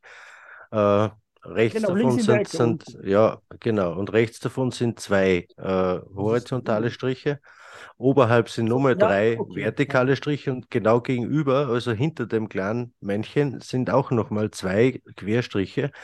Und Ja. ich würde ich würd bei dem Artefakt auch wieder äh, eigentlich, wenn, wenn ich das untersuchen würde, ich würde trotzdem nur mal die Arbeit auch vom äh, Alexander Putner hernehmen und schauen, was, was diese Zeichen zumindest nach der, nach der Aussage von Professor Schildmann für Bedeutung haben. Vielleicht kommt man da den einen oder anderen Schritt weiter, weil ich finde die Arbeit trotzdem noch sehr aufschlussreich für, für diese Art der Schriftzeichen, weil man die ja auch wieder eigentlich auf jedem Kontinent gefunden hat. Mhm. Sind Das ist denn, eine sehr gute Idee, das mal so zu vergleichen, oder? Und falls das schon jemand äh, mehr weiß darüber, über dieses Schriftsystem, äh, dann natürlich bin ich dankbar äh, um jegliche Information, oder, von, von diesen Leuten. Ja, Entschuldigung, dass man so zusammenarbeiten kann. ich weiß nicht, ob es jetzt schon jemand erwähnt hat, in die Richtung, in die das, dieses Wesen guckt, das sind zwei waagerechte Striche noch. Hat die schon jemand erwähnt jetzt? Ich weiß es nicht. Das sind. Das, Ja, ich das habe ich gemeint. ah, die Die, habe die hab ich gemeint. Und hinter dem Wesen sieht man es auch noch ganz leicht in der hellen, äh, in, Ich in meine dem nicht hellen die, Bereich. ich meine nicht die Also senkrechten vier Striche. Genau. ich Na, die- vor, vorm, vorm, vorm äh, Männlein sieht man zwei waagerechte Striche und aber hinter auf der anderen Seite gegenüber auch nochmal. Ach genau, auch noch. Es könnte so eine Art Einstieg oder Treppe sein. Also habe ich so, ne, Mhm. ich jetzt interpretieren. Ich Also auf der Kuppel sieht, sieht man ja horizontale Striche und äh, vertikale Striche und, äh, und auf dem Objekt selber seitwärts ja auch so drei Striche. Also äh, wenn man ja die Kuppel draufsetzt, kann man das ja so, so drehen, dass das dann so übereinander liegt. Aber ähm, ja, ja, ja. das ist ja vollkommen egal, wie man die Kuppel draufsetzt. Man kann das ja äh, in jede beliebige Richtung draufsetzen, oder? Das ist ja nicht, dass da irgendetwas dann quasi schon vorgegeben ist, oder dass man das so und so draufsetzen muss. Also wirklich spannende Sachen hast du uns da mitgebracht. Ich finde das höchst interessant. Auch- Und äh, dieses Objekt habe ich äh, erworben und man kann da zum Beispiel, den, könnte man den Klebstoff äh, altersdatieren bei der An Einlage, oder? Ah, Das okay. könnte man jetzt machen, oder? Und, ähm, und ich habe mir überlegt, ja, wieso nicht? Ich muss mich mal da erkundigen. Und das ist natürlich auch heikel, die Probeentnahme, oder das möchte ich auf jeden Fall nicht selber durchführen, sondern das muss natürlich ein Experte machen. Oder? Das mache ich dann wahrscheinlich auch äh, in Zukunft. Diese Analyse gebe ich in Auftrag. Ja. Mal schauen, was herauskommt. Mhm. Sehr interessant. Genau, dann äh, gehen wir mal mm, zum nächsten Bild. Oh. Das ist ein, das ist sehr spektakulär, weil das ist ein ganz, ganz winziges Objekt, ein kleiner Humanoid, mini, mini, mini Objekt, äh, also noch kleiner als ein Fingernagel. Und da fragst du dich, ja, wie kann, wie haben die das hingekriegt, so detailliert alles und so winzig zu machen, oder? Mit welchen Instrumenten? Was kam da zu ein, äh, zum Einsatz? Weißt du, was das für Material ist? Ich denke, das ist auch so etwas wie, ja, wie ich im Buch erwähnt habe, ja, so irgendein äh, Silikatgestein oder Sedimentgestein, also auch weiches Material oder vielleicht auch Quarzit könnte auch sein. Aber ich denke, es ist schon ähm, wahrscheinlich so. Ich möchte mich jetzt nicht festlegen, weil ich, ich kenne jetzt Agalmatolith zum Beispiel oder Pyrophylit, oder, also die, diese Minerale, die ich erwähnt habe im Buch auch. Aber was genau das, welches davon, dass es jetzt hier ist, weiß ich nicht. Mhm. Was ist deine Interpretation? Es könnte auch ein Mensch sein, du. Muss nicht, nicht zwingend ein Außerirdischer sein, weil ich sehe da auch eine Nase herausgearbeitet. Also man sieht die Striche, oder? Und die Augen sind auch nicht so riesig jetzt, meiner Meinung nach, wie jetzt bei einem diesem Grey, oder? Grauen. Ja, man sieht die Hände, also die Arme, die, die, die, die Beine auch ziemlich gut. Also, Ja. Könnte natürlich auch ja. ein Wesen aus der Mythologie sein, ne? So ein Zwerg oder was. Ich finde, das äh, ist auch sehr spannend. Hat die Hände so ein bisschen so vor die Brust gelegt. So, so scheint es zumindest. Das Bild ist nicht sehr scharf, aber es ist Ja, ja. Konnte, ich habe es leider nicht besser hingekriegt, äh, natürlich, das Foto. Aber ja, du hast recht. Äh, also, ja, das Wesen hält seine Hände so genau direkt vor die, vor die Brust. Und vielleicht hält er ja auch sogar irgendetwas in der linken Hand. Schwer zu sagen. Ne? Was Also, das ich, ist schwer was ich, zu sagen, ja. was ich bei dem Artefakt auch erstaunlich finde, ist, ist neben der Miniaturbearbeitung, dass die, die hineingeritzten Linien dann nur mit schwarzer Farbe irgendwie hinterlegt wurden, die ja anscheinend auch so, so lange beständig war. Also sie haben da zum Teil wirklich Materialien gekannt, Ja. die, die lange, lange Jahrhunderte, vielleicht länger, äh, auch der normalen Witterung widerstanden haben. Das, das finde ich sehr, sehr, sehr erstaunlich, weil Farbe normalerweise relativ schnell abbröckelt, vor allem für so ein Material, wenn du Mhm. sagst, es ist irgendwie, ja, äh, Quarzstruktur oder Kalzit vielleicht oder so, da, würde die Farbe wieder abblättern. Also das, sonst, sonst kannst du bei deinem Artefakt nur ganz wenig erkennen, wenn die schwarze äh, Verstärkungsfarbe da nicht, nicht drauf wäre. Genau, und ich möchte auch noch etwas zu, zu den äh, unterschiedlichen Verwitterungsspuren sagen. Also äh, an, auch an diesen Objekten, die wir gefunden haben, kann man so einige darauf gut erkennen. Ich habe das auch im Buch äh, dokumentiert. Also ich habe auch viele Mikroskop-Analy ähm, äh, drinnen. Auch auf meiner Webseite habe ich dann zusätzliche noch Bilder drin von ähm, also Mikrofotografie. Mit meinem digitalen Mikroskop habe ich das als selber äh, aufgenommen und dann habe ich das auch diesem russischen Forscher Oleg Elistratov zugeschickt, damit er das mal vergleichen kann mit seinen äh, eigenen Bildern. Und ich habe da rund ja, 1000 Bilder oder so von äh, sehr vielen Objekten, also fast allen Objekten, die wir gefunden haben, habe ich da Bilder ähm, ihm zugeschickt. Und er hat das dann auch vergi- äh, verglichen und alles und dann davon hat er dann diesen Bericht, diesen Analysebericht erstellt. Sehr Und man spannend. sieht, man sieht deutlich wirklich äh, unterschiedliche Verwitterungsspuren, also die von, äh, also es gibt ja die physikalische Verwitterung, dann, äh, dann äh, biologische Verwitterung und chemische Verwitterung, also drei diese unterschiedliche Verwitterungsspuren. Und man kann eigentlich an äh, vielen Artefakten alle drei finden, oder? Gibt es von diesen kleinen Figürchen hier noch mehr oder ist es auch ein Einzelfund? Nein, es gibt noch mehr. Ich habe auch äh, einige erworben. Wir haben sogar auch eine Minifigur gefunden, ist auch im Buch, äh, präsentiere ich die. Die ist auch ein bisschen größer als die jetzt hier auf diesem Bild, aber auch sehr klein.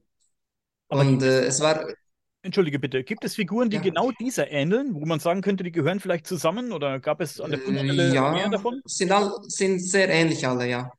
Also alles diese so Humanoid oder und weißes Mineral. Ähm, also es ist wahrscheinlich schon, äh, könnte es sein, dass es äh, Pyrophylit ist, aber ich bin mir jetzt nicht sicher. Ja. Also wirklich äh, weiches Gestein relativ oder leicht zu bearbeiten, wie gesagt. Mhm. Aber trotzdem, man sieht, man sieht es auf diesem Bild gleich. Ich meine, das, das zeigt einen menschlichen Finger. Das ist, das ist Ja. chirurgische Arbeit. Es ist sehr Das, klein, das, es da, ist da also sehr, mit, sehr mit schwierig, so Lupe, etwas, mit ja. Lupe arbeiten. Das, mit Ja. freiem Auge kannst du das, glaube ich, gar nicht, Nein, nein, nein. gar Also nicht das ist eben machen. dieses äh, etwas Erstaunliche daran, dass man, äh, wie hat man das hingekriegt? Äh, so- sogar heu- heute wäre das wirklich nicht einfach, oder so etwas zu machen. Vor allem, du brauchst nicht nur eine Lupe, du brauchst auch eine Halterung, wo du das anspannen kannst. Das ist eben das, ist das Rätsel, oder? Wie haben Sie das gemacht? Mit welchen Instrumenten? Ähm, Äh, wir haben auch keine Instrumente, keine Werkzeuge gefunden, weißt du, die in Frage kommen dafür. wie dick Nichts. ist das denn? Zwei Millimeter, Das, drei Millimeter, also es ja, ungefähr so, ja, eh, ungefähr, ja. weil ich hätte jetzt Ungefähr. gedacht, da, da musst du mit einem Skalpell gearbeitet haben oder sowas Ähnlichem. Scharf muss es sein, spitz muss es sein. Und vor allem, wenn du Also sagst zwei, drei. Millimeter, dass, dass, dass es dann nicht abbricht während der Also Arbeit. ein Finger, ja, so ungefähr, äh, ein Fingernagel ist vielleicht einen halben Zentimeter oder äh, so ungefähr auch groß oder vielleicht ein bisschen größer, je nachdem welchen. Also das ist, ja, es ist sehr, sehr klein auf jeden Fall. Circa einen halben Millimeter, bisschen kleiner, die Figur, die Minifigur. Wo, wo und wie hat man die gefunden? So ein kleines Objekt findest du nicht, wenn du in die Erde gräbst, Ja, es ist, äh, also unsere Figur haben wir auch bei den Ausgrabungen an der Oberfläche gefunden. Wir haben immer ähm, im Freien gearbeitet. Es war nie, nie so, dass wir jetzt irgendwie eine Höhle oder so betreten haben. Nein, wir haben immer an der Oberfläche im Freien äh, die Ausgrabungen durchgeführt. Und dabei kam auch diese, also der Juan Cardenas hat das eigentlich alles äh, dann äh, quasi selber gefunden, weil er ist auch der Experte, er weiß, wie man das, wie man, ähm, ja, wie man arbeiten muss und worauf man achten muss. Also er hat sehr gute analytische Fähigkeiten auch, oder? Und er kennt sich bestens aus auf dem Gelände. Und ihm, ihm entgeht auch nichts, weißt du, bei, bei, bei den Ausgrabungen. Ja, das, das wollte ich gerade sagen. Der, der, der hat einfach für Für, das für Thema kleine auch Objekte äh, äh, kann man so einen Erdsieb benutzen, weißt du? Und man tut die Erde darauf und macht so, schü- schüttelt es durch und die größeren Objekte kommen, kommen ja durch und die ganz kleinen bleiben ja hängen, oder? Das kann man ja, wir hatten so etwas dabei und natürlich ähm, Pickel natürlich äh, und damit haben wir dann auch gegraben und Schaufel auch natürlich immer wieder kam zum Einsatz. Mhm. Ich hätte es jetzt ein bisschen größer geschätzt als zwei Millimeter. Wenn ich, ich nehme an, das ist ein Daumen. Ein Daumennagel wird so bei einem Ja, erwachsenen Mann so anderthalb Zentimeter groß sein. Also so, ich schätze ungefähr, also vielleicht 0,7, Ja. 0,8 äh, Zentimeter. Ist ja auch äh, im Prinzip nicht, nicht so wichtig jetzt, um auf zwei, drei Millimeter Nein, nein, nein, es, es, Trotzdem auf alle Fälle ist es winzig, oder? ja, es ist trotzdem Wahnsinn. Also äh, wir, wir, wir reden ja von der Größe der ganzen kleinen Figur und wenn man ja bedenkt, diese, die, die Ritzungen darauf sind ja noch viel, viel kleiner, oder?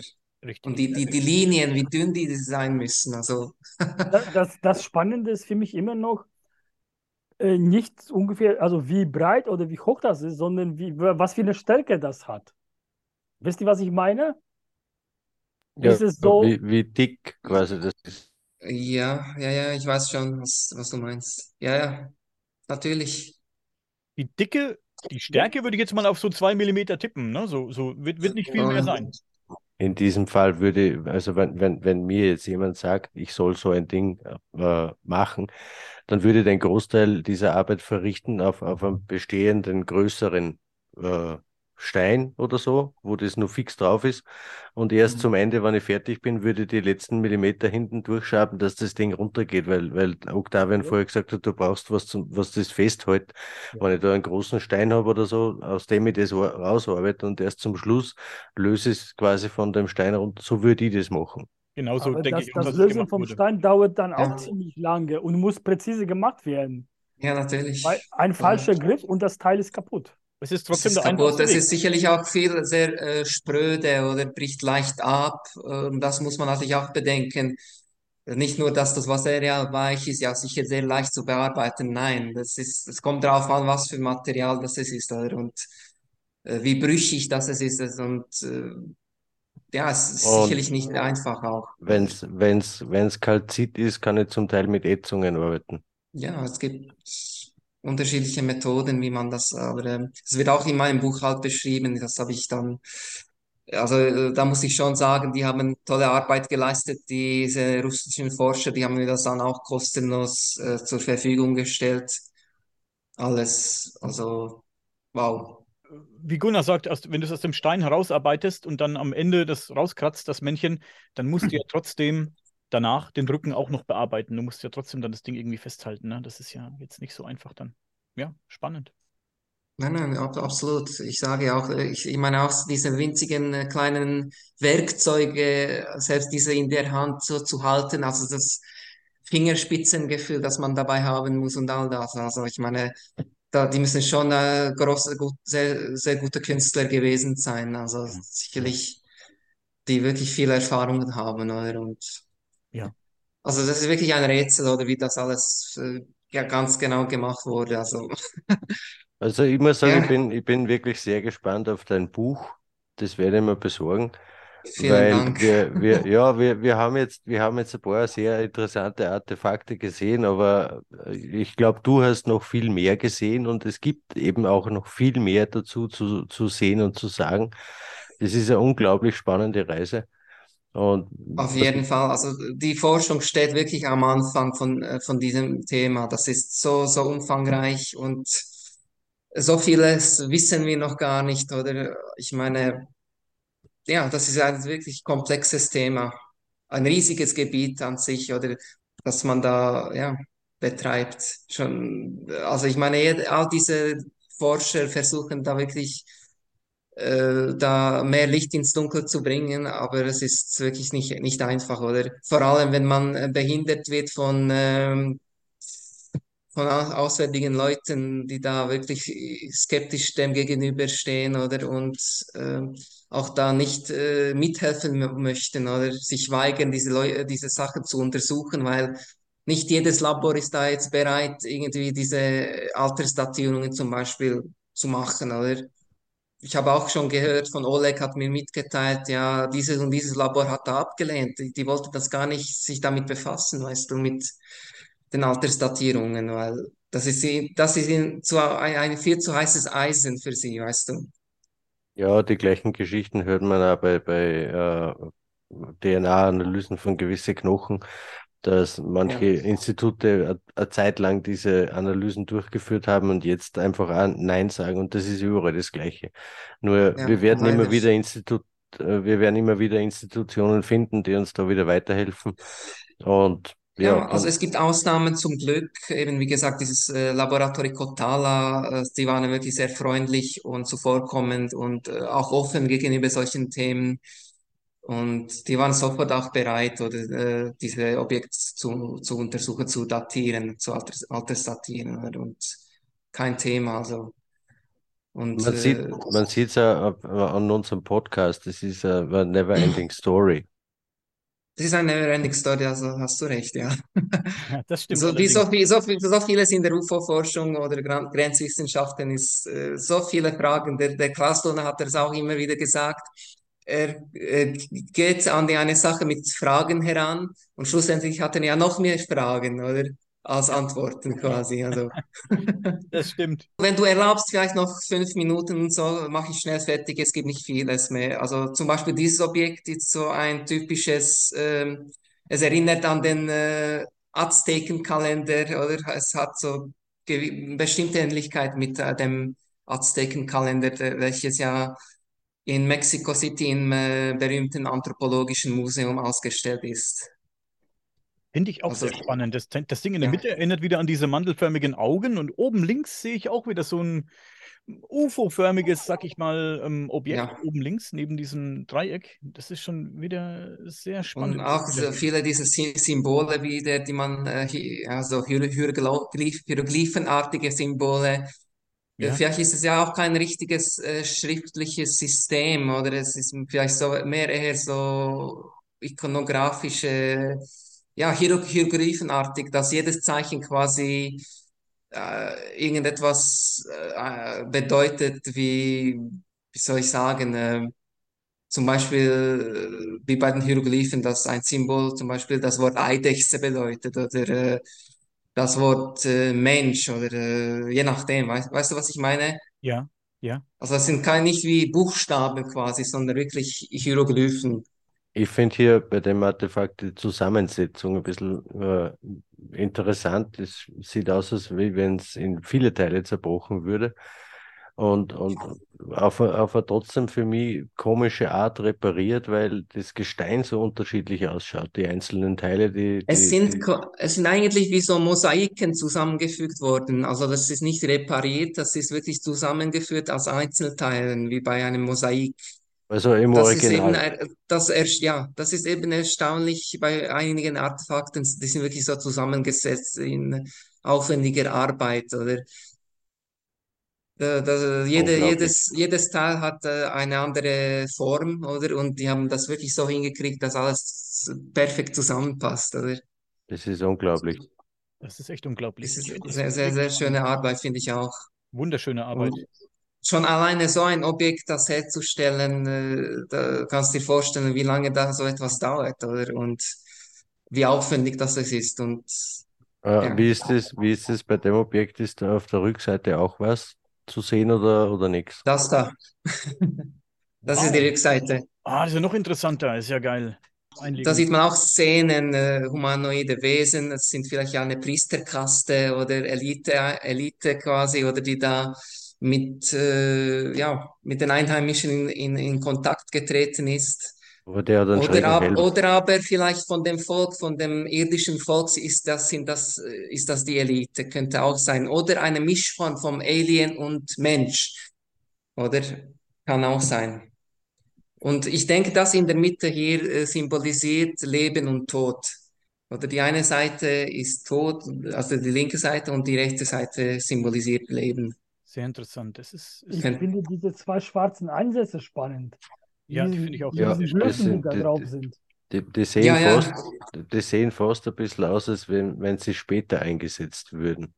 Kann sein. Ich meine, äh, ich habe das äh, bei den unterschiedlichen Mineralien auch erwähnt. Es gibt ja diese ähm, Verwitterungsstabilität, äh, dass die Verwitterung äh, unterschiedlich schnell voranschreitet, je nachdem, um was für eine Gesteinsart es sich handelt.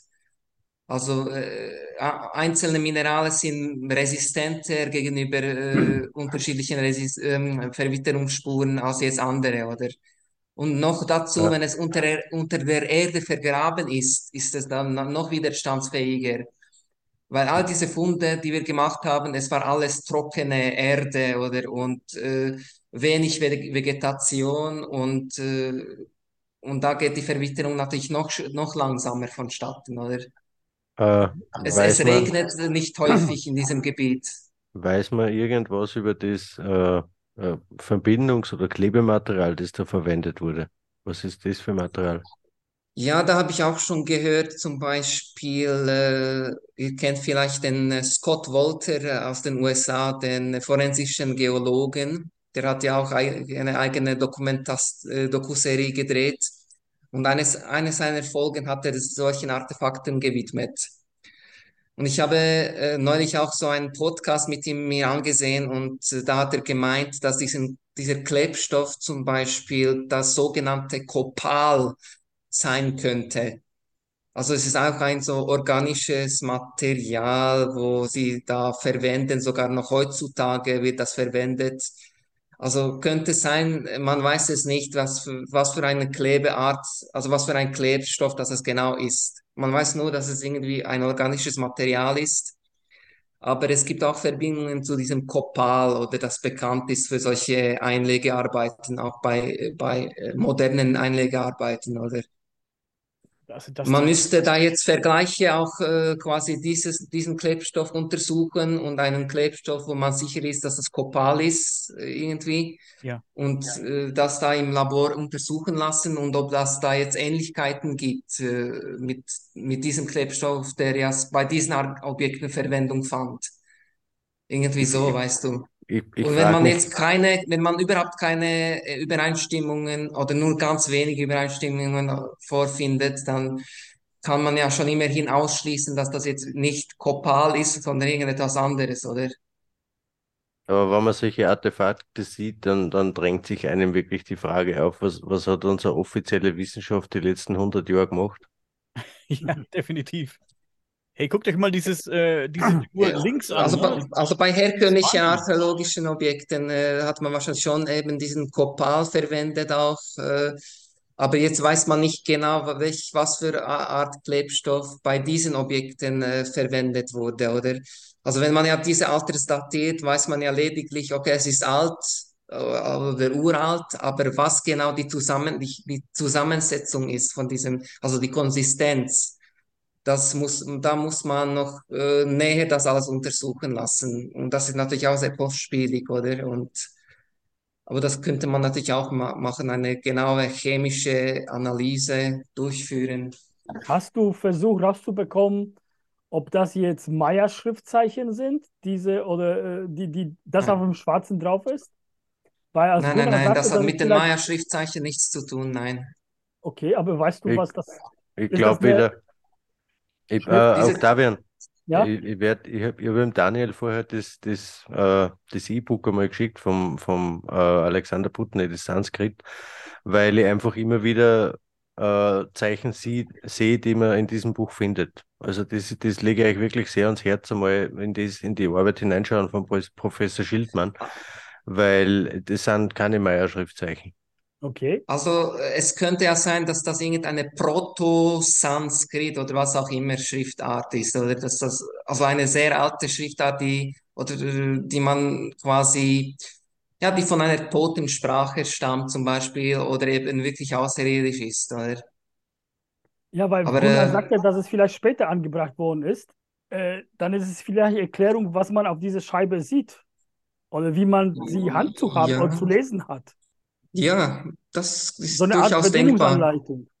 Ja, vor allem, vor allem Ja, auf dieser deshalb Seite, sage weil ich, ich, ich denke mal, dass viele dieser Szenen, die darauf zu sehen sind, diese Ritzdarstellungen, werden gut möglich, dass die mit diesen Symbolen auch erklärt werden, quasi die Geschichte dazu, oder was das eigentlich alles zu bedeuten hat.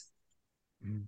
Weil ich denke, das ist wie ein, man hat ja auch schon so Steinplatten zum Beispiel gefunden, also die, die russischen Forscher, die ich erwähnt habe, um äh, Oleg Elistratov, die haben ja auch solche Steinplatten gefunden, die quasi, die man ja so zusammenlegen kann und das sieht so wie ein Steinbuch aus.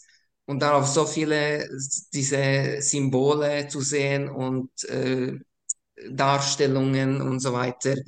Also es ist wie so ein äh, Steinbuch, dass man äh, das wirklich äh, großes Wissen enthält.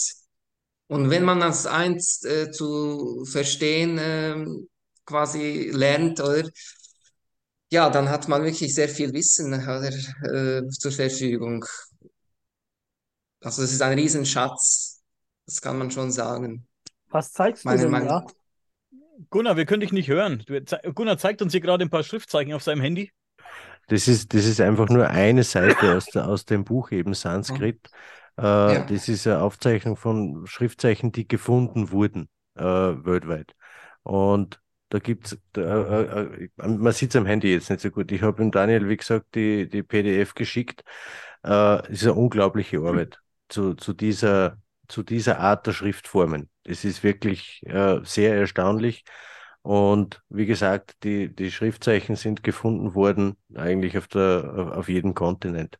Da kann man sicher noch ein bisschen länger drüber brüten, auch über dieser über dieser Scheibe genauso wie an die anderen Artefakte und einfach ja schauen, was man herausfinden kann. Es, Ja, ich meine, die Einheimischen studieren das ja auch, also versuchen, versuchen das natürlich äh, zu entschlüsseln. Die haben, die führen so Notizhefte. Ich habe das auch im Buch so äh, zwei Seiten, äh, glaube ich, drinnen von so einem Notizbuch. Es ist, äh, es wimmelt, es ist voller solcher fremden Zeichen oder die, die haben alles ganz schön aufgezeichnet in ihr mhm. Notizbuch oder und Ja, jedes toll. Zeichen ist wirklich anders. Also äh, da gibt es zum Teil noch viel komplexere Symbole zu sehen als die, die hier jetzt da auf diesem Ja. Objekt. Also das ist wirklich erstaunlich, sehr, sehr faszinierend und ja, ich hoffe mal, dass das irgendwann entschlüsselt werden kann, weil ich, ich würde sehr, sehr gerne wissen, äh, was da wirklich draufsteht, oder? Und Ich glaube, ähm, dass wir da, dass wir da einfach eine gute Chance haben durch das, dass äh, viele dieser ja, Schriftzeichen weltweit gefunden wurden. Äh, ja, irgendwo findet man immer wieder einen Anhaltspunkt. Irgendwo findest du einen Querverweis zu irgendeiner Tradition. Vielleicht gibt es eine überlieferte Geschichte, dann erklärt er das, ja, das Zeichen. Es ist unglaublich viel Arbeit. Wir haben da Jahrzehnte an. Arbeit vor uns, was, was alle diese Themen betrifft, aber ich finde es fantastisch. Okay. Fantastische Funde, wirklich. Ja. Ja, eben. Äh, Und äh, das ist jetzt äh, so das Gelände, wo diese Objekte gefunden worden sind. Das habe ich so abfotografiert. Also wie ihr seht, es ist äh, sehr trocken auch zum Teil. Äh, es gibt natürlich immer wieder auch Vegetation, äh, viel ähm, Gestrüpp und sehr, sehr viele Felsen, Steine, die da herumliegen und Felsen, unterschiedliche Felsformationen, die, wie zum Beispiel diese hier. Also das habe ich auch so im Buch äh, und da, da, da, da kommt mir sofort so etwas in den Sinn wie, ja, so Wächterstatuen oder wenn ich das so erblicke, diese Felsformationen, also die haben wirklich sehr erstaunliche Formen oder Man sieht Ja, sofort den Kopf, ne? ja, ja, da, da zum Beispiel, das ist typischer, äh, so auch so, ein bisschen Langschädel für mich, äh, Ja. von, von der äh, Profil her oder seitwärts äh, quasi irgendwie mit dem Auge, äh, Auge, Mund, alles und so, sogar so eine Kopfbedeckung vielleicht, könnte man Ja. meinen. Das ist ja, das das ist ist nur, ja nebenbei gesagt der Riesen, der Riesenvorteil, dass viele dieser Artefakte zumindest unter einer Schicht Erde liegen und ja, ja, nicht, ja. nicht der äußeren Verwitterung äh, anheimfallen. Das ist natürlich bei den Gesteinsstrukturen, ich weiß nicht genau, was, was das für Gestein ist. Äh, jetzt ist das, äh, geht das in Richtung Granit oder ist das weicher? nein, nein, nein, es ist, denke ich, weicher. Also, ja, es ist, es ist alles so ein bisschen so Vulkangestein, äh, wo, Mhm. diese Gegend. Äh, Ja, ob Weil das dann, jetzt, ich weiß nicht genau. Ich bin leider kein Experte, aber äh, ja, man sieht, dass es ist sehr stark verwittert, oder? Und äh, natürlich an der Oberfläche ist es ist, geht da dieser Prozess viel schneller vonstatten, als jetzt, wenn Objekte vergraben sind, wie ich gesagt, wie ich schon gesagt habe, oder? Und äh, de deshalb äh, kann man an einzelnen Objekten auch nicht so viele Verwitterungsspuren oder sogar gar keine mit bloßem Auge erkennen, weil das wirklich sehr gut konserviert worden ist, oder? Aber es hängt wirklich davon ab, was für, äh, was für eine Gesteinsart sich ja, oder und äh, welche, ob jetzt die Erde natürlich, woraus die besteht und so weiter, ob da, ob es da häufig geregnet hat in der Gegend, ab diese, ab diese, diese, diese, diese Gegend da ist wirklich sehr trocken und es regnet nicht viel, oder? Vor allem im Mai ist äh, die, die heißeste Saison. Und da haben wir sogar verkohlte Überreste angetroffen oder an der Oberfläche. Also die, die Vegetation war wirklich richtig verkohlt, schon äh, mhm. schwarz oder also Mhm. war wirklich sehr, sehr warm. Also bei diesen muss man natürlich auch vorsichtig sein, bei diesen äh, Formationen, weil äh, die Pareidolie kann da natürlich äh, viel mitspielen. Ja. Also das, das Gehirn interpretiert in- einzelne Dinge so oder wie, wie, wie, wir das wie man das kennt von anderen äh, von Sachen oder zum Beispiel jetzt in den Wolken sieht man ja Schäfchen oder was auch immer oder äh, Tier, andere Tiere oder und Ja. Das sind auch ke- kein also das, das Gehirn interpretiert das so oder und Für mich ist es ganz oft so, dass ich da bei mir zu Hause meine, meine Gesteins- und Felsformationen sehr gut kenne und dann irgendwelche Fotos poste und die Menschen sehen dann auch Skulpturen oder Gesichter oder sonst was drin. ja, ja, Äh, natürlich. das ist okay, ich, ich nehme das immer wieder als äh, äh, eine Art, des, wie, wie der Stein zu dir spricht, in dem, in dem äh, Zusammenhang, dass er eigentlich nur seine, deine Aufmerksamkeit auf sich lenkt. Da geht es gar nicht in erster Linie um die, um die Darstellung, die du da siehst, sondern dass, dass der Stein oder das Gebiet oder irgendwas in, in dem Bereich interessant wäre, dass man genauer hinschaut. Oder schau dir mal dieses Bild hier an. Was, was siehst du da? Ich sehe einen Stein. Könnte natürlich auch sowas wie ein Helm sein. Es ist schwierig. Äh, da, da, Ja, du bist Fall- schon äh, nah dran, äh, würde ich sagen. Also ich habe das mal so ein bisschen, äh, äh, ja, das ist natürlich auch, äh, hat mit der Pareidolie zu tun, ist, wahrscheinlich so. Kann man nicht ausschließen, dass das jetzt, äh, es könnte auch bearbeitet worden sein, könnte, oder? Also für mich sieht das ein bisschen so aus, oder der Kopf und da ein riesengroßes Auge, oder? ja, hatte ich jetzt auch im Sinn. Ja, Er schaut auf jeden aber Fall, eben, er schaut auf jeden Fall zum Teil bearbeitet aus, nur, nur ist der, der Stein Ja. verwittert da relativ schnell, Ja, ja, eben. Und deshalb kann man das nicht wirklich hundertprozentig sagen, dass das, ob das jetzt wirklich äh, nur verwittert ist oder ob das jemals von Menschenhand auch bearbeitet worden ist. Wobei da die Positionierung wieder interessant ist. Nicht nur der Stein an sich, Ja. sondern, sondern auch wie, er- wie er liegt. Das ist oft auch wieder ein Teil davon. Ja, es, es, es, es, es, es sticht einfach sofort ins Auge, wenn man äh, sich die Gegend so anschaut. Also nichts Vergleichbares wieder oder in der Mhm. ganzen Umgebung oder. Also deshalb habe ich das auch so äh, verewigt und auch im Buch abgebildet, weil das finde ich schon ähm, ja, sehr interessant zumindest, oder?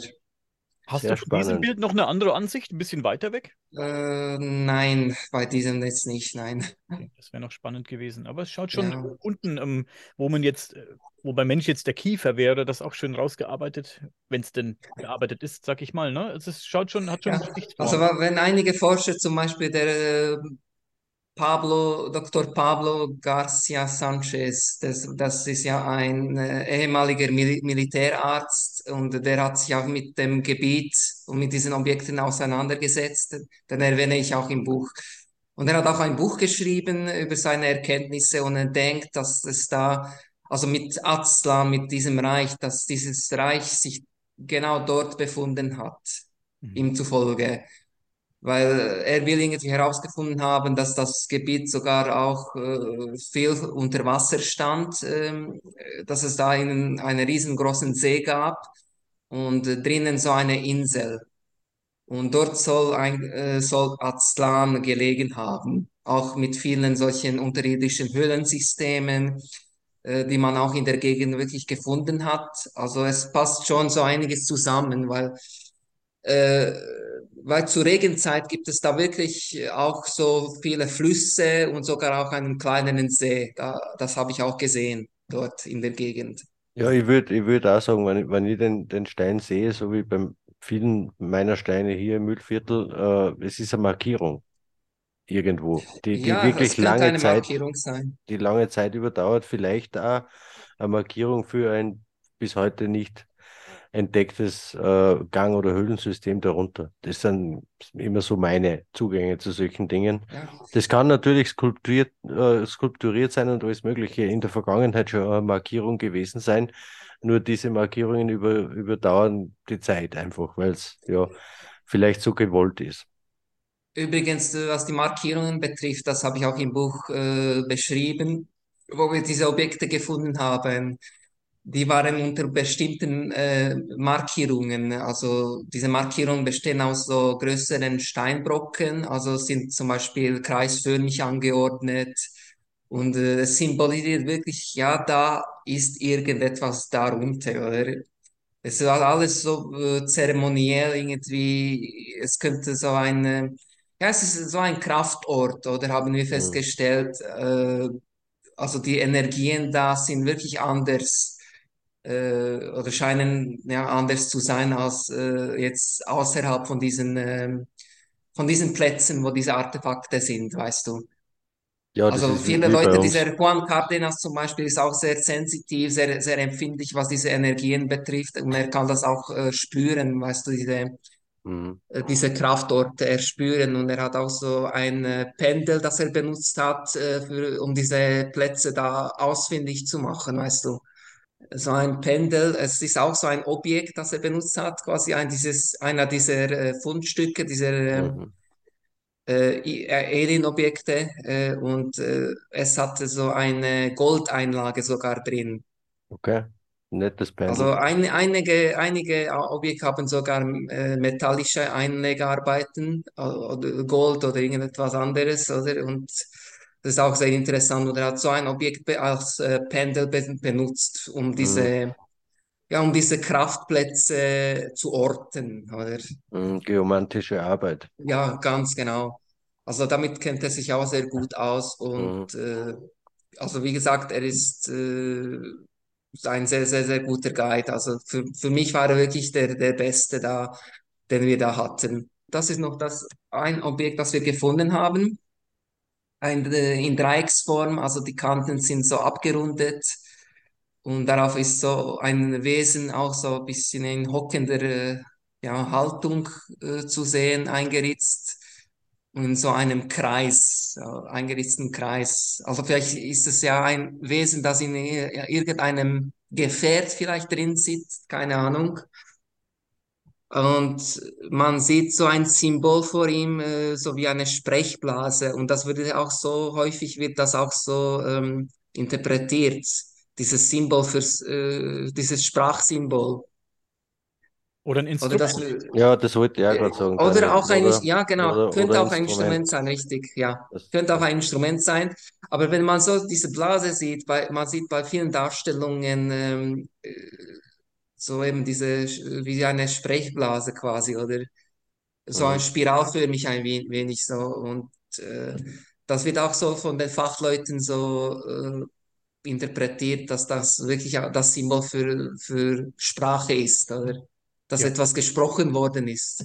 Und der, der Stein, die Form des Steines muss man natürlich mit einbeziehen, denn das gehört mit Sicherheit zusammen zu dem Mhm. Gesamtbild. Genau, wie gesagt, dreieckförmiger Stein, also die Größe ist, es ist nicht so groß, es ist vielleicht so, ja, wie viel war das? So rund 10 Zentimeter äh, in, in der Länge.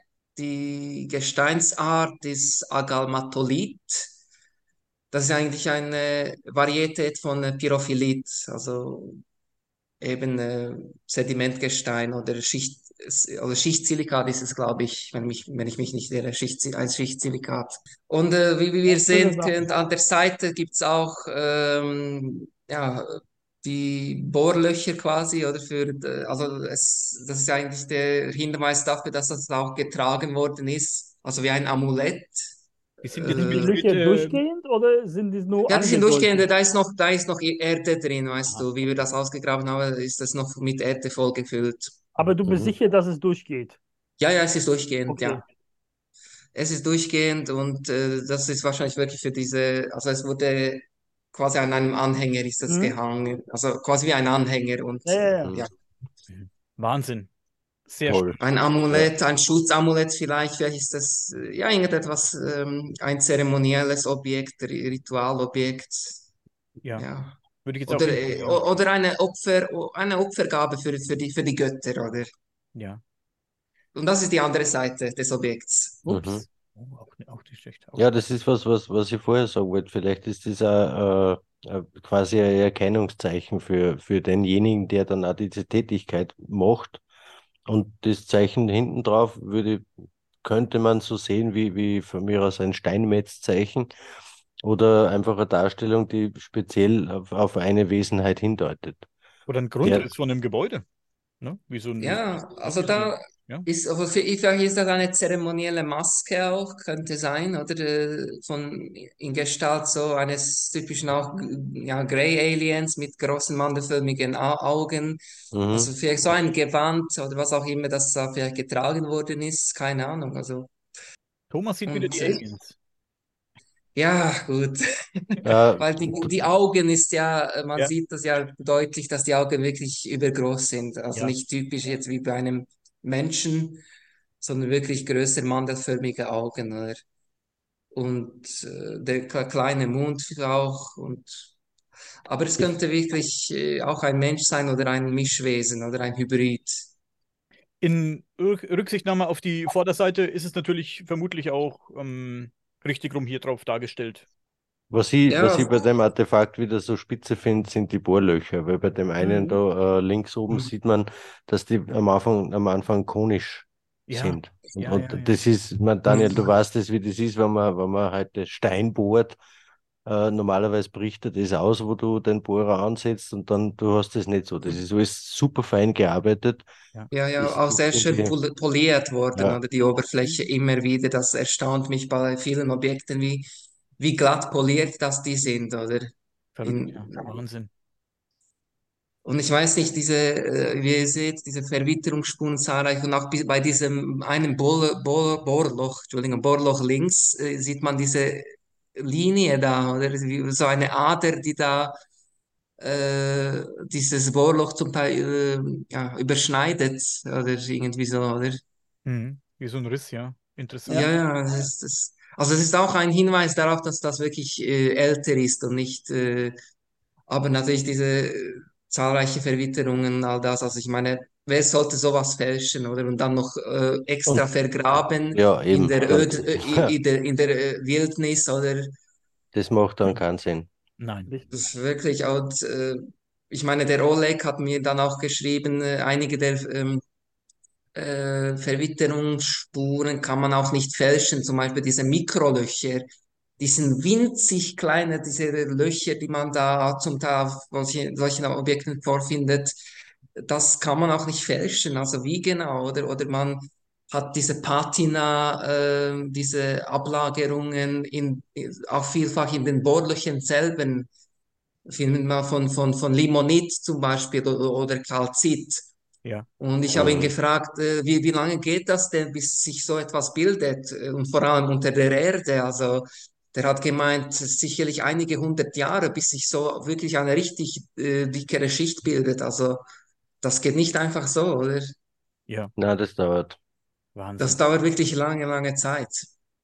Genau, also ich denke, das ist jetzt das Letzte und da kommen wir jetzt zu meiner Buchpublikation. Genau, wollte ich das noch äh, am Schluss mal zeigen, äh, dass dies, äh, mein Buch eben so ausschaut. Äh, also das wurde am 16. November letzten Jahres publiziert über den Novum Verlag.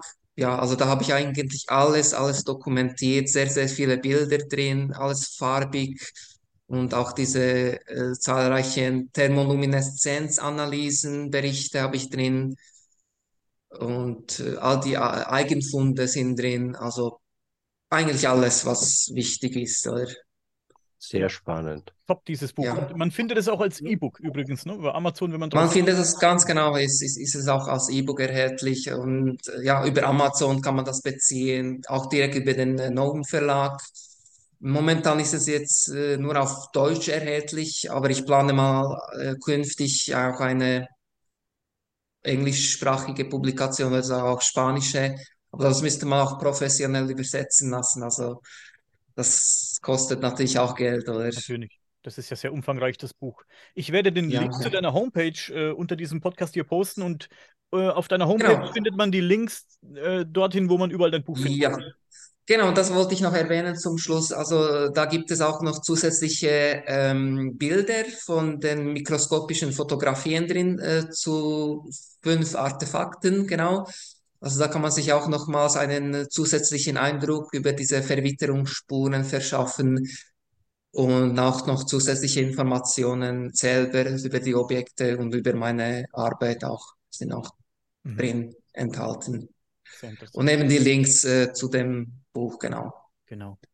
Sehr spannend auf jeden Fall. Ich bin dir sehr, sehr dankbar, dass du uns heute so viel erzählt und gezeigt hast. Das war ja Wahnsinn. Also mein Kopf, äh, der platzt ja gleich.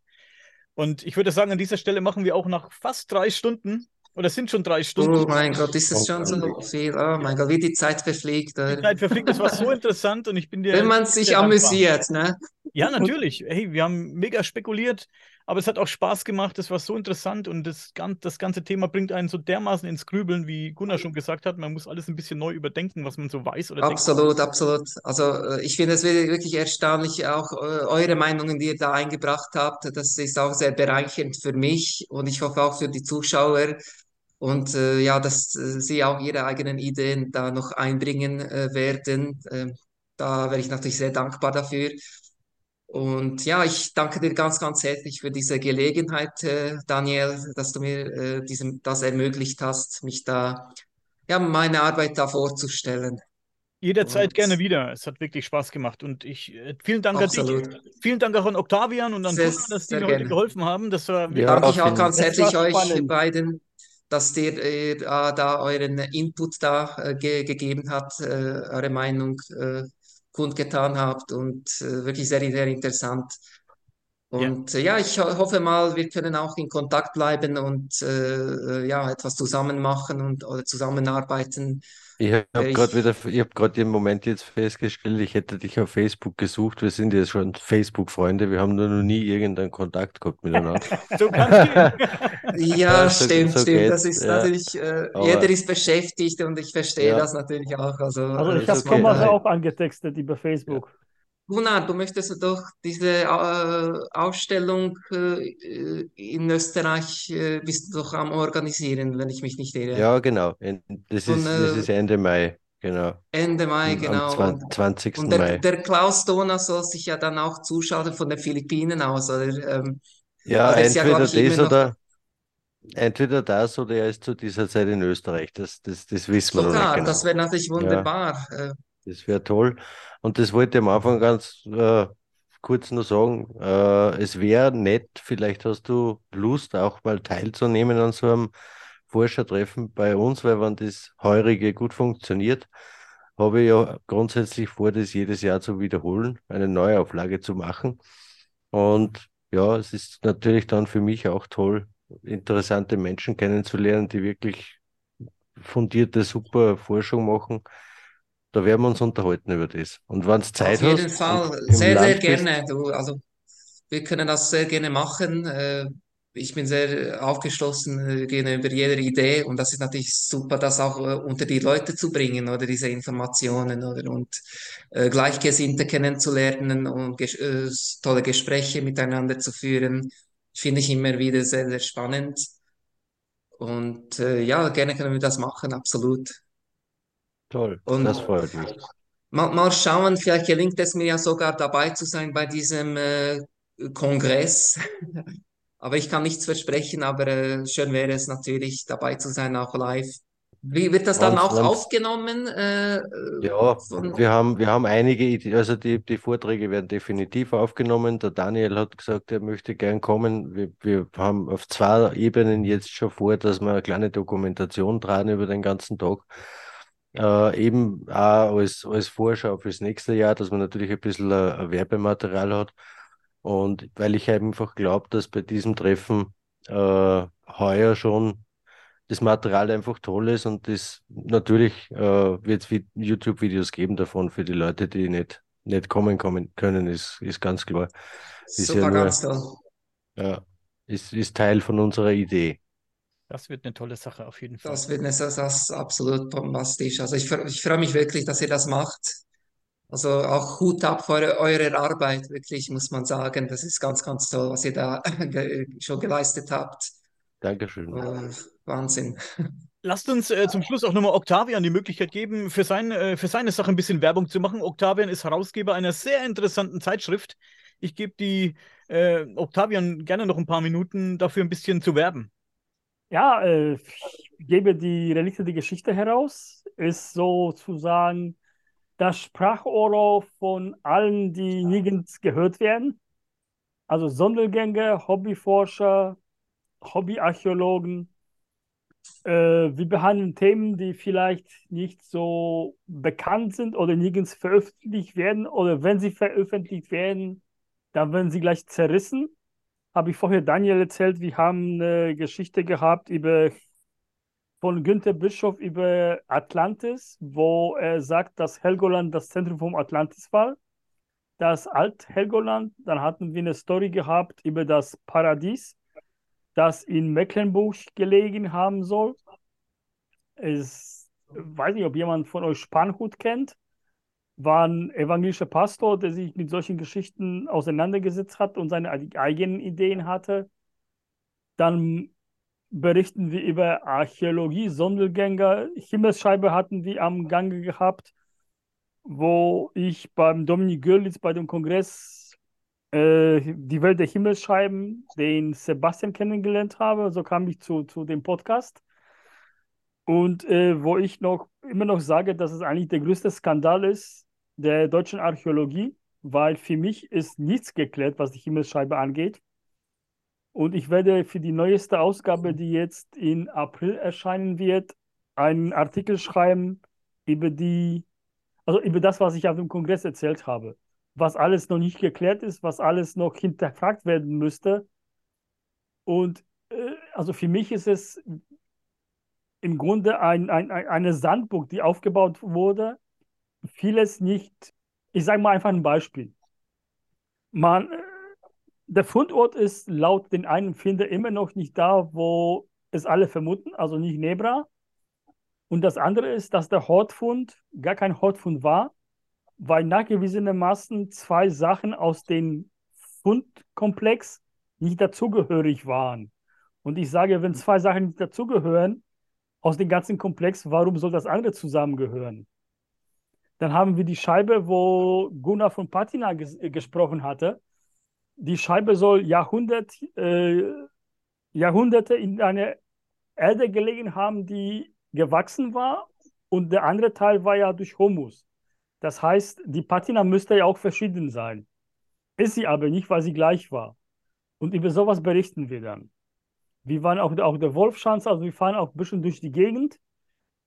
Äh, wir hatten Artikel gehabt von einem äh, Deutschen, der in Schweden wohnt, der sagt, die ganz, dass die die Schiffsgräber nicht nur Gräber waren, sondern auch als Leuchtturm gedient haben, um zum Beispiel aus Schweden über die Ostsee nach Russland zu kommen. Also behandeln wir eigentlich auch so Themen, die die, die, die, die Massenmedien nicht behandeln. Sehr, sehr spannend. Also ja. die Himmelsscheibe von Nebra, das ist auch ein äh, riesiges Rätsel für sich, oder? Also was, ja, da, was man da schon alles heraus, herausfinden, äh, heraus, herausgefunden haben will, das ist, das füllt ja, ja schon Bücher. Oder? Also das Spannende ist, die, die Scheibe selbst ist ja nicht datiert, kann man ja nicht. Man hat sie datiert anhand von den Beifunden die man ja, gemacht haben das sollte. Ist, und das ist ein Fehler, weil äh, es kann ja auch älter sein oder auch erst später da vergraben worden sein. Also Aber wenn, wenn du dann überlegst, dass von diesen zwei Schwertern, drei, drei Dolchen, zwei Meiseln und drei Armbändern im Grunde drei Sachen nicht dazu passen. Der äh, J. Adam, also ein Wissenschaftler, hat gesagt, dass definitiv eins von diesen Dolchen nicht zu dem Rest passt. Nicht zu dem Rest von, von der Anhaftung hier. Dann ist eine Meisel definitiv nicht dabei gewesen, kann nicht sein. Und die Finder sagen, dass, der, dass die Armreife aus Allstedt waren. Und Allstedt ist nicht die, der Mittelberg. Da habe ich schon drei Sachen, nicht pass, die nicht passen. Also müsste das Ganze in Frage gestellt werden. Und wenn der ja, ganze Hotfund, die Jungs sagen, wir haben die Scheibe gefunden, wir wissen nicht, was das wert ist, weil es kein Internet gab. Wir wussten aber, was ein Bronzeschwert am Markt kostet. Wir wussten, was eine Meisel kostet. Also haben wir die Sachen zusammengepackt und haben gesagt, wir, wir haben es alles zusammengefunden. Wenn das nicht der Fall ist, ist die Scheibe vielleicht nur 100 Jahre alt oder 10.000, das weiß dann keiner. Und das ist das, was mich geärgert hatte an der ganzen Geschichte. Merkt man gar nicht. Wir schweifen jetzt aber, wir schweifen jetzt aber schon, äh, schon wieder ganz weit Schon ab. wieder ab. Ähm, Leute, halt, deswegen sage ich jetzt gar nichts mehr. Alles gut. Leute, haltet Augen und Ohren offen. Ähm, aber warte mal kurz, ich zeige euch das Büchlein. Damit hat das Ganze angefangen. Ja? Das ist die Sensaz der Sensationsfund von Nebra, eine fiktive Geschichte. Und da beschreibt der eine der Finder sein ganzes Leben und auch, wie er die Scheibe gefunden hat. Aha. Und vieles, wie vieles auch äh, manipuliert wurde wahrscheinlich, oder? Bei Richtig, den genau. Ich habe ein Interview gemacht von dreiviertel Stunde. Das ganze Interview haben wir dann abgedruckt in einem von den Heften. Und wenn man das gelesen hatte, also ich habe gedacht, dass ich dann zumindest einen Anruf bekomme aus Halle mit großem Dudu, was machst du denn da? Aber das kam, da kam ja nichts. Also interessiert keinen. Unglaublich. Wo, wo kann, kann man das Heft noch bei dir beziehen? Oder ja, einfach online im Shop. Okay, also würde ich mir besorgen. Das ist verlinkt. das Büchlein hole ich mir auch, weil ich es spannend finde. Auch vielleicht nicht, nicht mit dir gleichziehe bei manchen Sachen, so wie bei, deinen einen, bei der einen Figur, aber spannend finde ich es trotzdem. Alles spannend. Das ist sehr, Ja. sehr spannend. Aber ich muss euch jetzt mal ein bisschen bändigen, sonst kommen wir hier nie zu einem Ende. Daniel, wir machen irgendwann einmal ein Best-of von den Momenten, wo wir so weit abschweifen. Das habe ich bei meinen Vorträgen auch schon, ich habe das alles herausgeschnitten, Ja, was nicht so Das ist passt. natürlich, ähm, Bleibt nicht aus. Das ist, das ist natürlich häufig der Fall, dass man abschweift, aber Ja. na gut. Das ist auch gar nicht schlimm, aber wir müssen mal zu Toll. einem Ende kommen. Das sind jetzt drei Stunden plus. Und äh, Respekt an jeden, der so lange durchgehalten hat. Also vielen Dank auch an die Hörer und Zuschauer dafür. Vielen Dank auch Ja. an euch. Ja. Danke. Vielen Dank an euch drei und ähm, bleibt bitte noch zwei Minuten bei mir. Und für alle anderen sage ich vielen Dank fürs Zuhören und bis zum nächsten Mal.